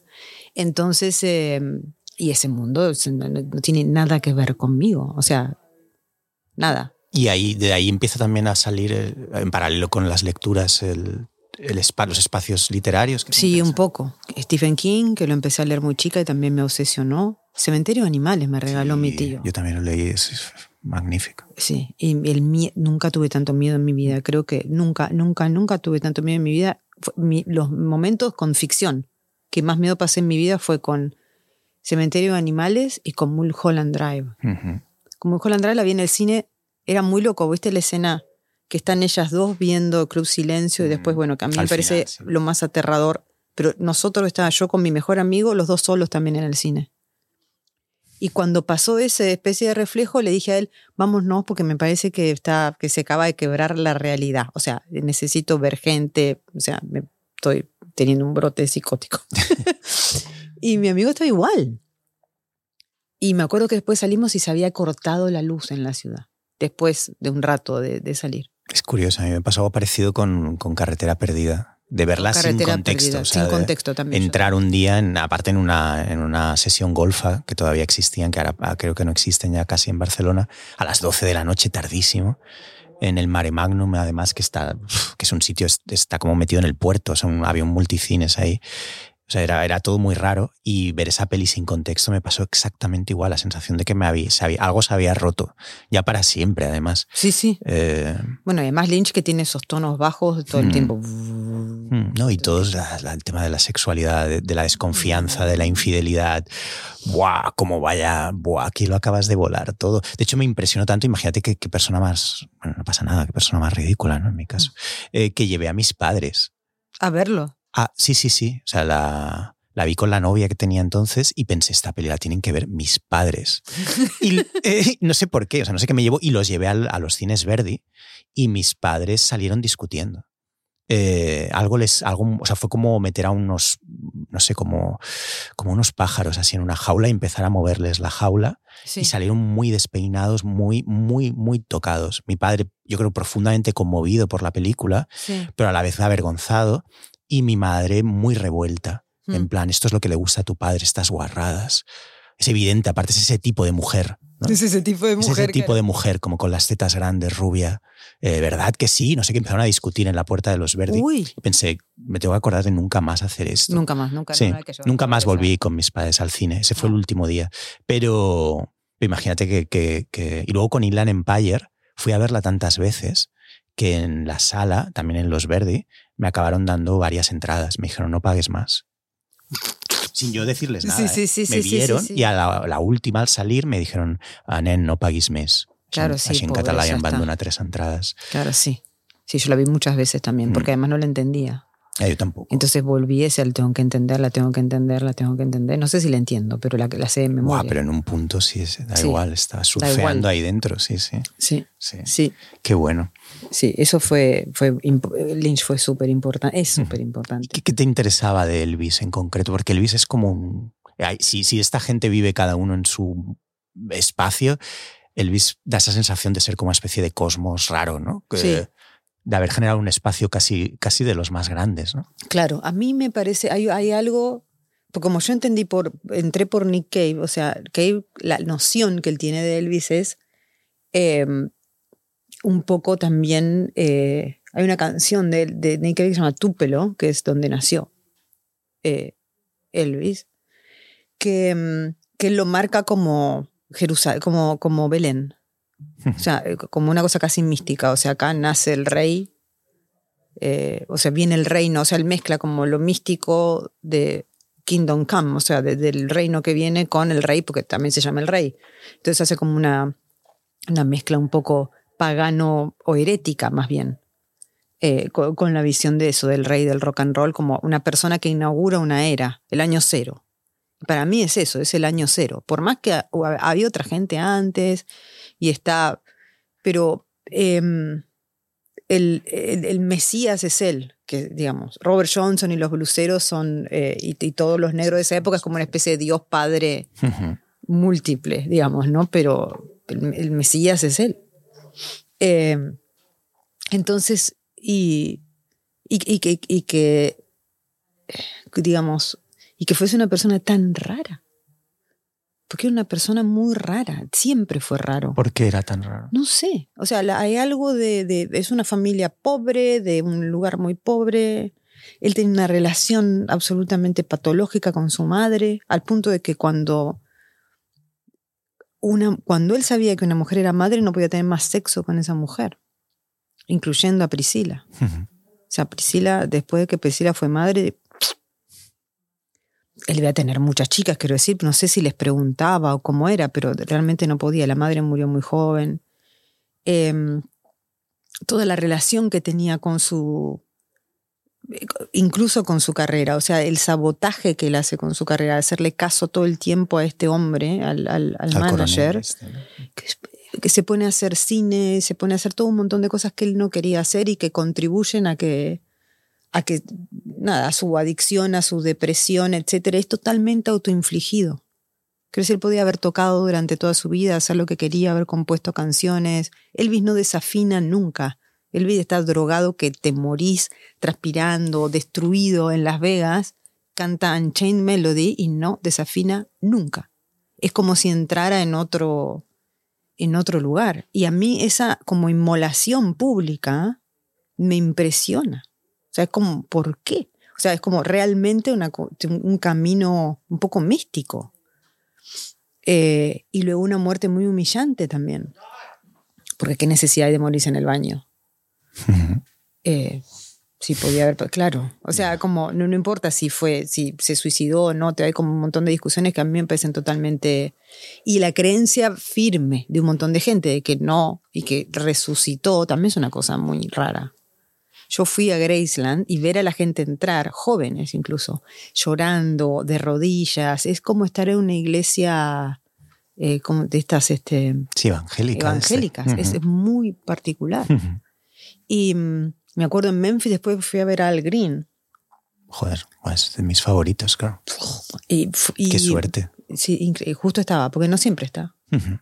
ahí. O sea, siempre está. Igual el coro gospel ese es increíble, pero. Y mm, la, todo, te das cuenta que toda esa zona tiene algo de, de esa. Eh, lo que él escuchó de Sí. chico, digamos. Los que- discos de hecho de Al Green, es curioso que lo digas, porque tienen algo mágico raro. O sea, Sí. la producción de esos discos, Sí, el cómo lo rítmico está como arriba. O sea, el como hay algo que ni Motown, que siendo una maravilla absoluta, ni, ni la música de esa época, ni no. tiene en términos puramente casi de captación de algo, de un espacio. Yo lo he pensado muchas veces con los discos de Al Green, es en plan.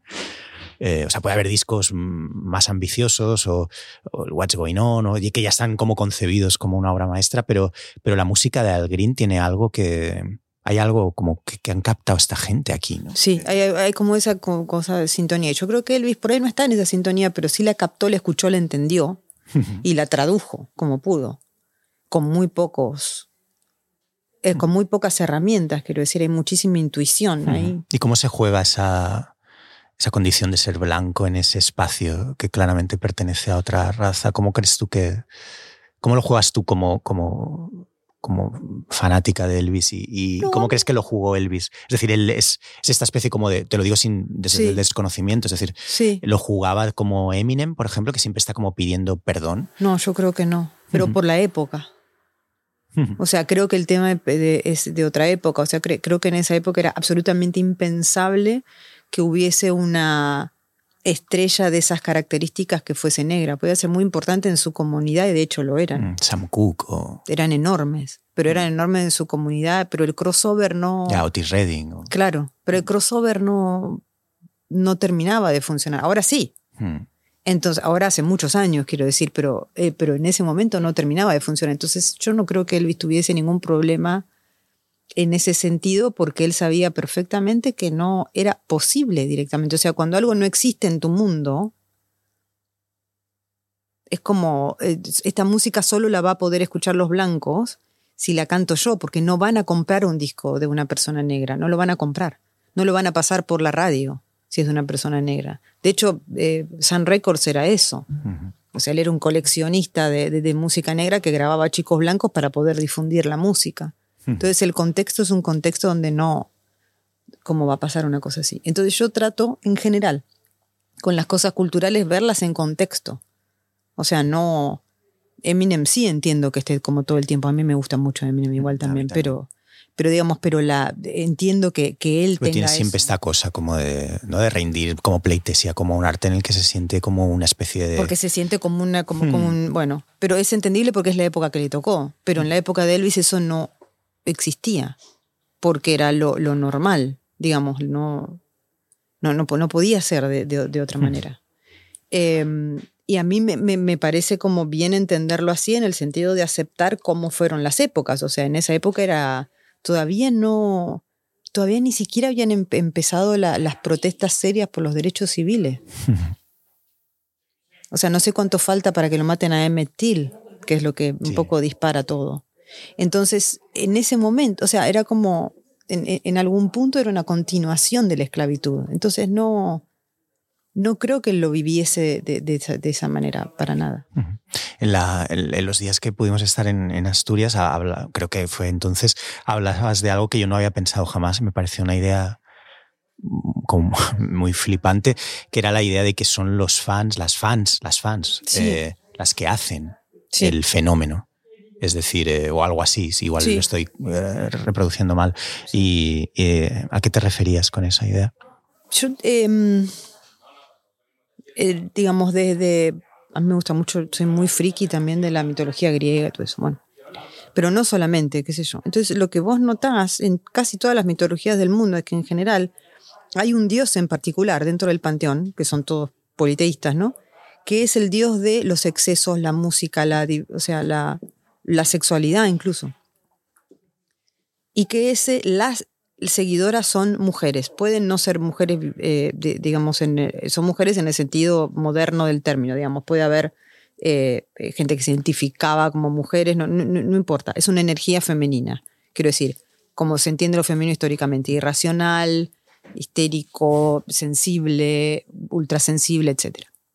Porque era como lo que requería el dios. Entonces yo eh, veo, digamos, como una especie de continuidad. Bueno, claramente eran a Orfeo, pobre, lo despedazan eh, las Ménades, digamos, eh, y es el dios de la música, eh, y, etc. Y lo despedazan, entre otras cosas, porque él era devoto de Apolo, que es el, dios como de la racionalidad, y no de Dioniso, que es lo que le correspondería. Entonces como que lo castigan por eso y lo, lo despedazan. Yo muchas veces trabajando como periodista de rock tuve la sensación de que si un artista lo tiran al público, se lo comen. Pues sin duda. Después recuerdo haber leído un cuento de Cortázar, muy chica, donde Cortázar hablaba de eso, pero como con un músico tipo Liszt. Y Liszt le pasaba eso también. O sea, Liszt la gente tenía, las mujeres juntaban los pitillos del cigarrillo de, de, Liszt y se lo ponían en camafeos. Y además también se desmayaban.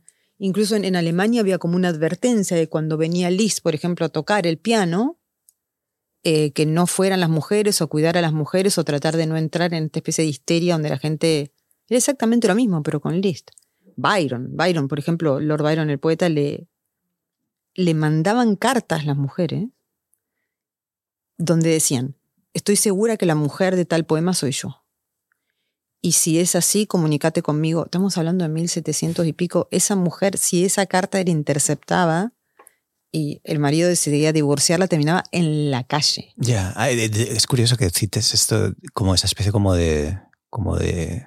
A, mí me impresionó mucho viendo un documental de Jimi Hendrix que había fans que habían querido hacer un molde de sus genitales, por ejemplo. Sí, sí, y de hecho, lo, vi, lo, viste. Sí, lo vi en Islandia. Lo, has, ah, qué bueno. En Islandia está el molde de los genitales de Jimmy, sí. Hay algo parecido ahí. Es lo mismo. Era eh, Cynthia Plaster-Caster y qué sé yo, y el, el molde más importante que obtienen es el de Hendrix.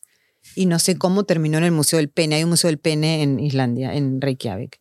Y está ahí. Qué bueno. Y es, es bonito. ¿Sí? Sí, ¿Qué se puede decir de eso? Sí, se puede decir que es, es bonito. Es un poco.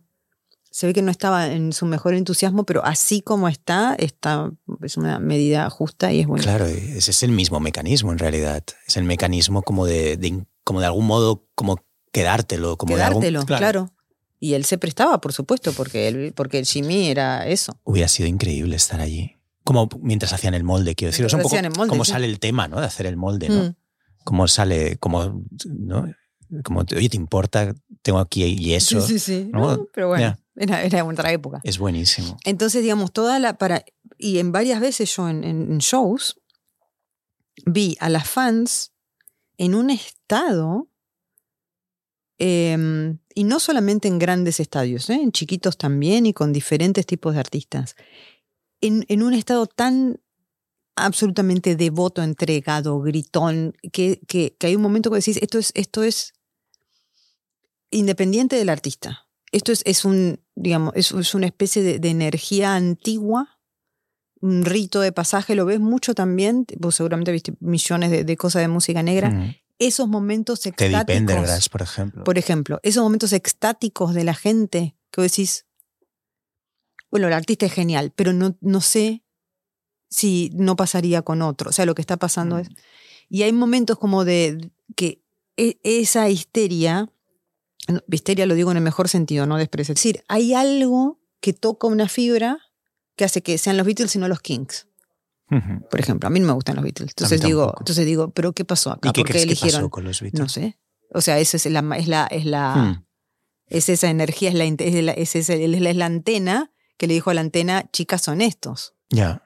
Y no son la, esa cualidad. A mí no me gustan nada los Beatles tampoco, Pero de tener 30 hits que la gente normalmente tiene uno o dos. Es decir, eh, yo lo pregunto sin, desde la ignorancia, no, no me gustan los Beatles. De hecho, tiendo a, huir a la que suenan los Beatles, no sé, por, desde muy pequeño. Sí, no, a mí no me gustan nada, para eh, nada, pero, lo, pero lo, sé la historia por, la, por, por el periodismo sobre todo. no, porque como recopilación, eh, no, no, es solo la, esa especie como de capacidad de acertar en la composición, es, es algo más. Fue antes. O sea, las chicas enloquecen cuando ellos tienen una canción número uno. Y hacían covers. Hacían covers. O sea, no había todas las bandas hacían eso. Todas. ¿Y qué crees que es esa capacidad de activarlo al nivel más alto? No lo sé. Pasa. Y cuando pasa a mí, digamos, eh, puedo ignorarlo, como en el caso de los Beatles, pero tiendo a, a que me llame mucho la atención. En el caso de Beatles no, porque no lo soporto. Pero, pero en otros casos, digamos, donde Digo, a ver, a ver ¿qué, qué, mecanismo está tocando acá, porque a veces es muy raro. Incluso a mí, por ejemplo, sí me gustan los Rolling Stones. Me gustan, entre otras cosas, porque también son, son gente que, que, incorpora mucho más la música negra y me parece que ellos tienen mucho más carisma, me parece que están más locos, me gustan más las canciones, hacen country, es otra, es otra banda. Pero ellos no tenían lo que tenían los Beatles. Tenían fans histéricas, pero no tenían esas fans histéricas. O sea, ellos nunca tuvieron que dejar de tocar porque no se les escuchaba. Y la sensación de que es algo que les va a superar y ah, les va a destruir. O sea, como que eso es demasiado, ¿no? Un poco parecido a lo de Elvis, es sí, decir. Sí, que te va a comer. Hmm. Eso no nunca pasó con ellos, siendo una banda enorme, pero eso Hmm. nunca pasó con ellos. Y el, el- el último tema que te quería sacar, eh, está- lo podemos partir en dos partes si tú quieres, pero lo podemos dividir en dos partes, pero es la idea de ser fan hoy. O sea, una de las cosas cuando pensé, o sea, podríamos hablar con Mariana y tendríamos que hablar de esto a raíz de, esa, eh, de esas conversaciones en, en Asturias y ver que, que había ese espacio que podíamos compartir. Yo soy fanático de eso. También hablamos de Tupac, por ejemplo, en Asturias, que también eh, despierta unos sentimientos muy curiosos. También medio Jesucristo también, ¿no? Medio Sí, bueno, es como lo más, sí, lo más cercano dentro de la, del, del rap, ¿no? Sí. y bueno, y de la cultura como negra. Eh, pero era la idea de ser fan hoy. O sea, es decir, es una misma cosa que me tiene como muy, me- muy inquieto, que me llama mucho la atención. Lo hablaba en la previa antes de que vinieras. Es esta idea de mm, lo, lo que en el New Yorker y en Atlantic y en todos estos medios eh, así poco pijos no- norteamericanos, pero que yo los leo todos, eh, llaman el normie fandom. Es decir, Sí. el fan, es decir, la gente aquí en Barcelona todo el mundo lleva camisetas de Tupac, pero Sí. nadie escucha a Tupac. Claro. Um, a eso se le llama el normie fandom o los fans de Star Wars, Sí. eh, que en realidad es como, es como casi el nivel más plano de fan y, y que no deja de sorprender porque cuando, al menos yo era pequeño, nadie era fan de Marvel, por ejemplo. o- claro, y ahora. y ahora, en cambio, es la cosa más vulgar del mundo. Es decir, Sí. va a ser casi como un territorio esto, ¿no? Los americanos lo llaman el normie fandom, que no sé si tiene eh, traslación o traducción. Sí, sí, pero entiendo, lo entiendo lo Eh, que es. Para ¿qué- mí ¿dó- no. ¿Dónde deja eso? O sea, ¿dónde Para deja la condición de fan esto? Es que para mí, ahora yo me volví como totalmente snob del, del, del, del fan y para mí no son fans. O sea, yo, digamos, si una persona anda con la remera de Tupac, yo le digo, bueno, discos, ¿cuáles? Si no, si no podés, bueno, usa la remera si querés, pero no, no. O sea, es, lo que pasa es que el fan, el, el fandom se volvió cultura masiva. Eso es lo primero. de digamos, ser o sea, contracultural pasó a ser pasé- pasó a ser asimilado. Y después, dentro de, de- de esa asimilación, perduran eh, fenómenos que cada vez son más sectarios, por, justamente por esto. O sea, por, porque es todo enorme y qué sé yo. Entonces, lo- lo- el fan se volvió un poco, más, un poco más enfermo mental. Yo acabo de escribir un libro sobre ser fan de Sued, que es una banda que no conoce absolutamente, bueno, que conoce muy poca gente o absolutamente nadie, y que para mí es una, podría haber sido escrito sobre Nick Cave, sobre can- cantidad de cosas. Eh, o Manic Street Preachers, o qué sé yo. Prince, incluso, que me gusta muchísimo. Ahora, que me acompañó mucho. Ahora, yo elegí esta banda porque es una banda que tenía ciertas características. No son muy geniales. O sea, es una, algo que me habla a mí. No, no me importa nada lo que le pasa al resto de la gente con la banda. No es una banda indiscutible, no, yo no, sé, no la puedo defender en esos términos. Es, es como si lo hubiesen escrito, escrito para mí. Chao. Estéticamente me parecen el colmo de lo que a mí me gusta estéticamente, quiero decir, son lindos, pero no solamente eso, sino las tapas de los discos, las letras de las canciones, todo es, lo podría haber hecho yo si fuese música. Es como una gente haciendo música remotamente para ti, ¿no? Claro. Ujú. Es como si yo dirigiera, yo siento a veces que digo, bueno, y ahora van a hacer esto. Por eso incluso me ofendo con ellos, me enojo, cuando hacen un disco que no me gusta. Pero, pero ¿cómo puede ser? Hmm. Si esto no está en mi guion, mi guion, este disco no va en mi guion. Va la tapa, por ejemplo, la tapa es buenísima. Pero la, esta, no, la cuarta, la quinta, cosas así. Sí, sí. Y, mm, y en este, en, en el libro desarrollo toda esta mi, mi teoría so- sobre el fan, que es total, que es totalmente personal y, y loca. E incluso pongo la parte oscura, como el fan que quiso matar a Bjork y toda esa historia que me vi todos sus videos de cómo se preparó para armar esa bomba que la iba a, a quemar a Bjork. Y bueno, el, lo que a él le hizo el trigger fue cuando ella empezó a salir con Goldie, porque no soportaba que saliera con un negro. Y está la mitad de los videos que son repugnantes, eh, porque está muy loco, está Siguen todo el colgados, tiempo. sigue, su canal de Vimeo sigue activo. Sí, Vale. es increíble. y está y muestra eh, las, este, las fotos de ella. y dice, miren, miren esta belleza, miren esta delicadeza, miren esto. Y sale con este negro y muestra la foto de Goldie. Y está todo el tiempo así, todo el tiempo así. Vos ves ahí un antecedente del incel racista de hoy. Y cómo eso también está dentro del fandom. O sea, el fandom es se hace masivo en muchos sentidos, en el buen sentido, en el sentido facha del, del término, en este sentido normie, o sea, tiene un montón, al masificarse, adquiere todo este montón de, ¿Cómo de se explica? ¿Cómo se explica? Yo te lo digo desde el no entender nada, que es lo que me caracteriza. Eh, ¿Cómo se explica esa, esa cosa masiva Sí. de- del fan de Star Wars eh, que, que a la vez es la cosa más vulgar del mundo, es decir, es lo que más te vas a encontrar, esas camisetas de Mandalorian, de Black Panther, de, sea de Star Wars, Marvel, tal, de, de yo qué sé, de Tupac, de Notorious B.I.G., lo que sea, eh, con la sensación de fragmentación absoluta de la cultura en paralelo, la Sí. sensación de que cada vez menos gente es famosa a un nivel absoluto mundial, como pasaba antes. Sí, O sea, cada vez hay menos casos tipo Michael Jackson o, sí, o Sylvester Stallone o, o Tom Cruise. O sea, es porque vas, vas a un mundo donde la gente está aislada en su casa, sí. eh, las tribus urbanas ya no están en la calle. eh, No, es que yo creo que todo eso se reproduce, se reproduce en Internet. o sea, todo esto sucede por... Yo creo que... El fan actual es una gente que está en su casa. En Internet. Yo creo que sí sigue, sigue pasando. ¿Y por qué se, se, se crea esa homogeneidad eh, de gustos? Es decir, donde parece como que a todo el mundo le gusta algo que antes era contracultural. Yo creo que primero hay una, hay una cuestión de, que, tiene que ver con, con la era, con la era digital que vos tenés que homogeneizar para eh, amplificar ganancias. Es así. O sea, vos tenés que lograr que a, a la mayor parte de gente, porque ya no existe, la discográfica no vende discos. Em, los cines pasan cinco o seis películas masivas nada más. Vos tenés que lograr que eh, esos, es- esos pocos discos que se streamean mucho los escuche la mayor cantidad de gente. Tenés que lograr que esas películas, que son pocas y que son muy caras, le gusten a la mayor cantidad de gente. No hay, no hay lugar para la, la variedad porque el negocio no lo permite. Ya. O sea, no, no existe más. Entonces, como se destruyó completamente un- una forma de consumir cultura, la forma de consumir cultura es a todo el mundo Marvel, porque solo vamos a producir Marvel, porque no podemos producir Marvel y esto y esto y esto y esto porque no se puede. Em, entonces, creo que hay, digamos, que se da esa homogenización y después lo que pasa es que toda esa fragmentación o esos pequeños gustos, todo eso ocurre en Internet.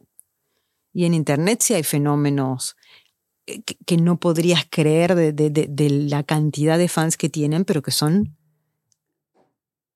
Nadie cosas que no conoces, sucede. que no, no sabes qué sucede. Hay un, hay un, ahora ya no, creo que ya se retiró incluso, pero había un youtuber sueco que se llamaba Piggy Pie, que era un tarado mental, era un tarado mental, digamos, que jugaba videojuegos, era un nazi, y tenía no sé cuántas visualizaciones, o sea, no sé, billones y billones. Bueno, es la sensación de entrar hoy en YouTube, Twitch, lo que sea, y ver a auténticas celebridades de las que no has oído hablar jamás. Y no volverás a oír hablar jamás. Jamás. Porque cuando vuelvas a entrar a YouTube nunca lo vas a volver a encontrar. No, y es un montón de gente. Y hay cosas muy frikis. Hay una chica, una youtuber que se llama Eugenia Cooney, que tiene un evidente trastorno de alimentación. Y toda esta cultura de la. Eh, de la, ¿cómo se llama? De la, de la corrección política y qué sé yo, hace que cuando la gente dice se está muriendo de hambre en tu cara, la gente dice, no se puede opinar acerca del cuerpo de otro. Yo los invito a lo que escuchen a que vean Eugenia Cooney. O sea, lo enfermos que estamos de aplicarle la corrección política, porque no se puede hablar del cuerpo, a algo que a una persona que necesita ayuda de inmediato. Y también a la gente que la sigue, quiero decir, que necesita ayuda de inmediato, porque yo nunca vi una cosa así. Nunca en mi vida experimenté la sensación de ver una persona que se, por lo menos cinco años que se está muriendo en cámara, de a poco. Y que se puede morir en cualquier momento. Y el morbo de ver eso, eso no existía, no existió nunca. Entonces, quiero decir, en esa fragmentación de, de- de Internet, creo que lo que pasa masivamente a la gente que todavía está en la calle y qué sé yo, es ofrecerles poco y con mucha intensidad en el sentido de la remera, eh, los 50 millones de merchandising, esto, lo otro, que sea para chicos, o sea, que lo puedes compartir con tu chico. Que... Y aún así pueden suceder cosas como de manera como, como aparece Michael Jackson, por ejemplo. Es decir, Taylor Swift, por ejemplo, es un fenómeno parecido. O es un fenómeno que se tiene que entender de otra manera completamente diferente, porque el mundo es completamente diferente. Yo creo que se tiene que entender diferente, pero es lo más parecido a ese tipo de consenso. Eh, es curioso que sea un consenso blanco, es curioso que sea un consenso conservador, pero también es cierto que Michael Jackson rompe un poco con, después de Off the Wall, rompe un poco con eh, la música negra más arriesgada. Es buen- son buenísimos los discos de él, pero, Sí, sí, sí. pero de Off the Wall es muy negro y Thriller es muy un bueno disco y Thriller es un disco crossover, ¿no? Con, Es un disco crossover. Em, Taylor no necesita hacer ese crossover porque es otra época. Porque Pero es exactamente la- igual a, a lo- a la imagen que quieren tener todas las chicas del mundo, ¿no? Como- Sí, de saque, al menos, quiero decir. sí. Pero además hay algo de, Hmm. digamos, que ella hace muy astutamente, que es, que creo que es lo mismo que hacía Michael Jackson un poco, que es este esconder lo buena que es. Michael Jackson hacía lo mismo. O sea, Michael Jackson eh, sacaba estos singles Ujú. extraordinarios, pero pop, qué sé yo, y luego vos ibas al disco, en el disco había cosas Hmm. fabulosas. Sí, The Lady of My, of My Life o Pretty Young Thing o, por ejemplo. Hmm. O incluso. o Rock With You. o- Claro, o ir Mm. al back catalog de los Mm. Jackson Sí, 5 sí, o la sí, gente o las Jackson. citas o lo que. Entonces, y Taylor hace lo mismo, saca tres simples que son canciones bien pop y después vas al disco y en el disco es muy evidente. Titula cosas con cosas de Millie Dickinson, hay canciones como The Lakes, donde claramente está citando a Thoreau. Hay este folk a la Johnny Mitchell, eh, claramente eh, hay influencias de Carol King. O sea, vos ves, digamos, que lo que ella te pone es la, la, la, y adentro del disco es como, y unas letras increíbles. Eh, que ahora mm, le volvió a grabar, viste, está grabando de vuelta todos sus discos para ser dueña de los masters. Además, eso es una estrella del capitalismo, explicándote cómo hacer que el capitalismo te funcione. Es una persona que dice quiero dinero, cosa que no dice mucha gente, viste que la gente como Hmm. Y Lo ella esconde, claro. lo esconde, ella no, ella quiere plata y está bien, y que sea mujer diciendo quiero plata es muy fuerte. Em, en Bad Blood, que es un tema muy, que fue muy famoso en su momento, Kendrick Lamar, que para mí en este momento es el mejor eh, de todos, de, de- eh, sobre todo como, co- como rapper, o sea, yo lo vi en vivo y quedé impresionada, o sea, como... Le volvió a, él había grabado un pequeño sampler en la, en la versión original en el 2014, y ahora ella regrabó el disco y ya es un dúo con ella. Vos decís, Kendrick Lamar haciendo un dúo con Taylor Swift, sí. Sí, porque tiene sentido, porque es como decir, bueno, ella se lo ganó sola, se lo ganó contando su vida, se lo ganó haciendo, dándole al público el pop más, no es lavado, tampoco está es bueno, pero un pop como muy accesible y después metiendo dentro de sus discos cosas muy sofisticadas, sobre todo líricamente. Eh, le producen dos, hay dos discos que se le produce la gente de The National, hace dúos con Lana del Rey. Quiero decir, ¿Te sientes rara cuando te das cuenta de que te gusta, por ejemplo, Taylor, y con eso ya vamos acabando la conversación, sí. eh, cuando te das cuenta de que te, te gusta Taylor Swift, hay un punto de vergüenza como de ponerte euforia a la serie a escondidas porque piensas, hostia, creo que soy un pervertido Al principio viendo sí. euforia. A mí, a mí me pasa, a mí eso me ha pasado, como bueno, cuando empezamos a ver euforia, como no sé Sí. si es un poco lamentable, ¿no? Como, eh, como estamos viendo como estos jóvenes, que luego ya ves que no son tan jóvenes, pero Sí. eh, ese mismo sentimiento, por ejemplo, a mí me costó mucho aceptar que me, que me flipaba Drake, o sea, me resistía a esa idea, sí. porque pensaba, bueno, Kanye West sí, eh, The Weeknd Claro, también, está bien, pero- no, ya nos metemos aquí y nos metemos duro aquí. Y, y la realidad es que gustándome muchísimo Kanye West y gustándome muchísimo The Weeknd, me gustan por lo menos igual o más eh, Drake y son los únicos discos que tengo descargados en el en Tidal, que como buen negro es el servicio de música que más Sí, sí, sí, escucho sí, claro. porque soy pro Jay-Z totalmente. Eh, y tengo los discos descargados, los únicos que tengo son todos de Drake. Tengo siete discos de Drake. No entiendo. Y es lo único que escucho en los aeropuertos y en los vuelos. Y, pero a- a- me ha costado mucho dar como un paso al frente y decir, sí, tengo 40 y algo y estoy como eso, como una chica de Atlanta a tope con este rollo, con esta especie como de lullaby songs que se hace el tío. Sí. Eh, es lo que más me gusta. Me ha, ha conectado conmigo. eh, pero, pero ahí había una, ahí sigue habiendo incluso un cierto vergüenza o reparo o que alguien me ponga un tuit como de que puede pasar cualquier Sí, día sí. de este, este puto viejo de que va, ¿no? Eh, A mí me pasa, me lo, me lo hacen bastante, pero con Taylor. Pero lo que me pasó fue lo siguiente, fue a mí, yo la venía escuchando desde, desde la coartada de la periodista cultural. Pero sí había algo cierto, que era cuando saca para mí un gran disco que es Red, 2012 creo que es. Claro, era una chica de 22 años.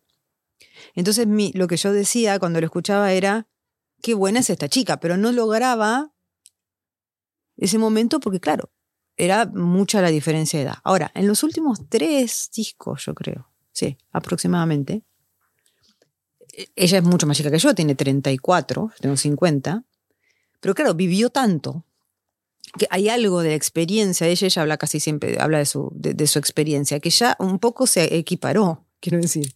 Porque por más que sea mucho más joven, Ha vivido más. claro. bueno, claro, es la, la mujer más famosa del mundo. Entonces, hay cosas de, de su lírica que, le- que- que- que ya eh, están en el mismo nivel. Entonces, empecé a hacer un poco de back catalog y no me gusta todavía muchas cosas de muy, muy de chica, pero por ejemplo ahora, estuve en una residencia con gente muy elegante, escritores y no sé qué. La noche es que, es que escuchábamos música, entonces escuchábamos eso, Chill, Scott Heron, que Ya. fino. Escuchábamos, no sé. Em, Sí, la gente también sacaba lo, me- lo- sacaban lo mejor que claro. tenían también. de ¿no? Pogues, Ya. Leonard Cohen, que esto que lo otro. Y yo después volvía, pues nos íbamos temprano a la Hmm. habitación y me ponía en los Claro. auriculares, La verdad. la verdad, Bad Blood, eh, Taylor Swift, Kendrick Lamar, y era como, Hmm. "Ah. Bad Blood, y era como, Dios mío. Y jamás lo hubiese hecho abajo, Hmm. porque no, Sí, sí, sí. digamos. Y, y ahora, por ejemplo, anoche ella tocó en Argentina la primera vez y yo dije, no me importa nada, pongo que soy recontra fan y bueno, tengo, las chicas me regalan los, los cositos de la amistad. Las fans y de Taylor las fans, sí, las fans de Taylor Swift me regalan, son las letras del título de las canciones. Swift. Qué bueno. Lo, Y- lo hacen ellas. Lo hacen ellas, sí. Y lo venden en los conciertos. Lo regalan. Lo son, regalan. Son, son, sí, son para regalar. Qué bueno. Ellas interpretaron de una letra de una canción. Ella dice como metafóricamente, hagamos brazaletes de la amistad, que brazalete de la amistad es poner como el nombre de tu amigo y regalárselo. Y ellas lo interpretaron como hacerlo con las canciones, o sea, como una cosa creativa muy impactante ahí. Y, yo tengo como 20. Una vez dije en una radio, y en una radio porque había una, una chica me estaba contando, fue una cosa muy rara, porque yo dije, qué freak que soy. Era una, una, un programa cultural donde estaba promocionando yo un libro, no sé qué. Entonces ella recomienda una novela de, creo que Marguerite Duras, no me acuerdo ya, no importa. Mira, lo, que te digo, no importa. Una novela, una francesa culta. Y de lo que se trataba es como de una mujer que em, siente que no pudo superar una ruptura, entonces vuelve siempre al mismo lugar y físico y está como y se vuelve como un fantasma, se va descomponiendo. Y yo le dije, "Ah, es igual que la letra de Right Where You Left Me de Taylor", que es realmente así. Es una canción que es sobre ella se queda como un fantasma en una en un bar donde la dejó un chico. Porque no pudo. O sea, es de lo que está hablando es que no puede hacer el move on, pero además tiene como otro subtexto que es el subtexto como filo fantástico y qué sé yo. Yo me encontré media hora explicándole la letra a la otra. Qué bueno. Y diciendo, se va a la mierda, Marguerite Duras, o sea, es mejor esto. Y seguramente, capaz que lo leyó, quiero decir. Porque ella es muy, bueno, Y hay toda esta cosa que la gente, quizá en España no lo sepa, aunque ha salido en toda la prensa de, de las fans de Taylor Swift argentinas movilizadas, que puede ser casi una peli de Sofía Coppola, yo creo, ¿no? O, sí, es algo así, totalmente ¿no? una, Sofía, una peli de Sofía. eh, se están organizando para frenar a Milei. eh, eso es Sí. increíble, esa historia. Tú, ah, eh, o sea, tienes contacto con ella. sí, hablo, hablo con ella, se llaman Swifties por la Patria. Buenísimo. Y hicieron toda una campaña de... ¿Qué eh, tipo de acciones están poniendo en marcha? eh, tienen, primero la- los brazaletes de siempre dicen mi ley no. O sea, se pasan ese. Después están haciendo una, una campaña de, mm, eh, de pósters en toda la ciudad rosas que dice Swifty no vota mi ley, pero Qué son bueno. muchos. Qué bueno. Y después este, hay como unas, mm, unos pósters muy lindos de Taylor en las diferentes eras, porque eso es de coso, con cositas que hablan en contra de, de Milley. Pero mucho, ¿eh? O sea. Y son tres estadios, es lo, la cosa que tiene más visibilidad en este momento en, en Argentina. ¿Y, quiénes mm, son ellas? ¿Cuántas son? Eh, Son muchas. Lo que pasa es que la, eh, incluso las que no piensan así, eh, es como que siguen las instrucciones de, de- del- de- de Taylor. Y Taylor en un momento, Taylor durante un montón de tiempo no dice a quién vota porque ella viene del country, viene de lo súper tradicional, entonces... Y hay un momento que toman la decisión, y eso está en un, en un documental, de llamar a votar en contra de Trump y específicamente de la candidata muy facha de Trump en Tennessee, en Nashville. Y fue un escándalo. Yo creo que perdió muchos fans trampistas y qué sé yo. Y ella lo explica con mucha claridad y qué sé yo, y lo explica como, como que, que lo hace desde una mujer cristiana, bla, bla. Y, y feminista y que esto que el otro. Entonces las chicas, incluso las que están, quizás no están tan de acuerdo, en- respetan eso. O sea, quiero decir, politizó desde lo más light, si querés, canciones de amor, canciones autobiográficas, yo con una acción pequeña a, a una generación de chicas. Y a mí me impresiona mucho ese poder, o sea, es como, no sé, no, sé, no iba a ir a Canadá y el presidente de Canadá pidió que fuera porque le iba a servir para los votos y de hecho ella terminó yendo, pero no creo que porque se le haya pedido presidente de Canadá, sino porque iba a ir nada más que no lo había anunciado. Pero digamos que salgan, es patético, o sea, que los ponga patéticamente en evidencia a los líderes mundiales con nada, me parece una cosa eh, sumamente hermosa. O sea, que tengan que decir, Taylor venía a mi país. El presidente de Chile también se ha declarado sí, el presidente de Chile. sí, cuando ella tuvo un problema con, con, con, Kim Kardashian, en realidad. Y cuando. Porque él, ella venía con problemas con Kanye, cuando Kanye le sacó mm. el. Bueno, etcétera. todo eso, ese rollo. Porque Kanye está loco. Ya, ya. Y mm, además, Beyoncé se quería morir esa noche. Mm. Y ahora, cuando, cuando Taylor abrió la. O sea, Beyoncé entendió, ella es la reina blanca, yo soy la reina negra, esto es un ajedrez, está todo bien, no hay problema. Y Kanye, bueno. Lo rompió eso, sí. Sí. Mm, bueno, es claro, es la parte esta también suya maníaca. Eh, sí, sí. Apareció. Apareció ahí, bueno. Entonces, bueno, en ese momento que ya te estaba teniendo como muchos problemas, sobre todo con Kim. El presidente de Chile tuiteó en inglés, además, cosa. Yo lo conozco a Boric y me parece una muy buenísima, buenísima persona que está teniendo muchas dificultades para gobernar un país que no, que no es fácil de gobernar y menos cuando tiene menos de 40 años eh, tuiteó en inglés algo así como nosotros te queremos, te respetamos, sabemos que no. Dios mío. Entonces ahora cuando, como todo el mundo decía, no, no, no. Fue el momento que decía, esta persona no puede gobernar nada, y menos Chile. Sobre todo porque lo hizo en inglés. O sea, le hubiese mandado un DM o algo por el estilo, pero hacerlo público así, como que le salió el fan. Yo creo que se despertó a la mañana, vio que le estaban insultando y dijo, no, esta es la mujer de mi vida. Bueno, y después, a la noche, digo, em, ahora cuando vino, ella, las chilenas estaban convencidas, las y los chilenos, ¿no? Porque es un fenómeno muy queer también, pensaban que iba a ir a Chile sí o sí, porque claro, el presidente, y no, hizo tres shows, hace, los shows son en, en, en Brasil y en Argentina nada más. Y estaban destruidas destruidas. Y Boric, el presidente, vuelve a tuitear y dice, ya hablé con ella, le estoy tratando de convencer. Y decir, Qué no bueno. se puede creer. Qué bueno, está dispuesto a comprometer la presidencia, ¿no? Con tal de resolver este asunto, ¿no? Que lo ponga en ese lugar, como Lo mismo pasó en Australia, porque va todo el territorio australiano, salvo a Western Australia. Y el premier de Western Australia, como si fuese el, bueno, el, gobernador de, de esa región, también salió a decir, estamos haciendo todo lo posible. Lo que quiero decir es que hay un electorado ahí. Y ya la última, es la última pregunta. ¿Es posible ser fan entonces? Porque a mí me sucede algo parecido con esa idea como de, de que ya la ropa no te define, las gafas no te... O sea, no hay nada. Sí. Uno siente ya como que está todo tan no sé, eh, no sé, eso, coincides con alguien eh, en cualquier sitio y lleva exactamente las mismas gafas que tú. O sea, como hay esa sensación como de, como de, despersonalización general, como de que todo es asimilado. Sí. ¿no? Uno antes sentía que tenía una cosa particular, sí, sí, sí. Y esa, eso generaba eso, ¿no? Lo que decíamos antes, una contracultura que bueno, daba un orgullo y también te permitía posicionarte en el mundo, ¿no? De salir al mundo como tal. como tal. Pero uno cada vez siente más que eso está como intervenido por esta locura que decíamos, ¿no? Como de, las grandes mm, tecnológicas y Disney y los grandes grupos, como que lo han en esta especie como de, bueno, ya, ya de... Eh, no sé, también, también, hay sensación como de, que ya de que son como los últimos, son como movimientos desesperados por asimilar todo eso porque no hay nada más ya, es decir, no hay como una especie de inventario final cultural, ¿no? Es decir, que, bueno, pues Marvel, ¿no? O, o, lo que sea, ¿no? Pero frente a eso tú, con todo esto que nos cuentas, eh, eh, dirías que sí que es posible. Sí, yo creo que sí, porque creo que a esta, en esta, a esta altura lo que es es una actitud personal. O sea, yo no me siento identificada con ningún otro fan, no sé lo que les pasa. No importa. O sea, yo es cada vez me retraigo más y tengo mis pequeñas obsesiones muy, muy intensas. Y lo que pasa, eso es otra cosa. Y creo además como el ser viejo te da una ventaja que es, a esta altura es una vergüenza ser fan, cosa que a mí me enorgullece. Media Offline. Media Offline. Con Carlo Padial. Media Offline. Carlo Padial, tu mejor amigo online y offline.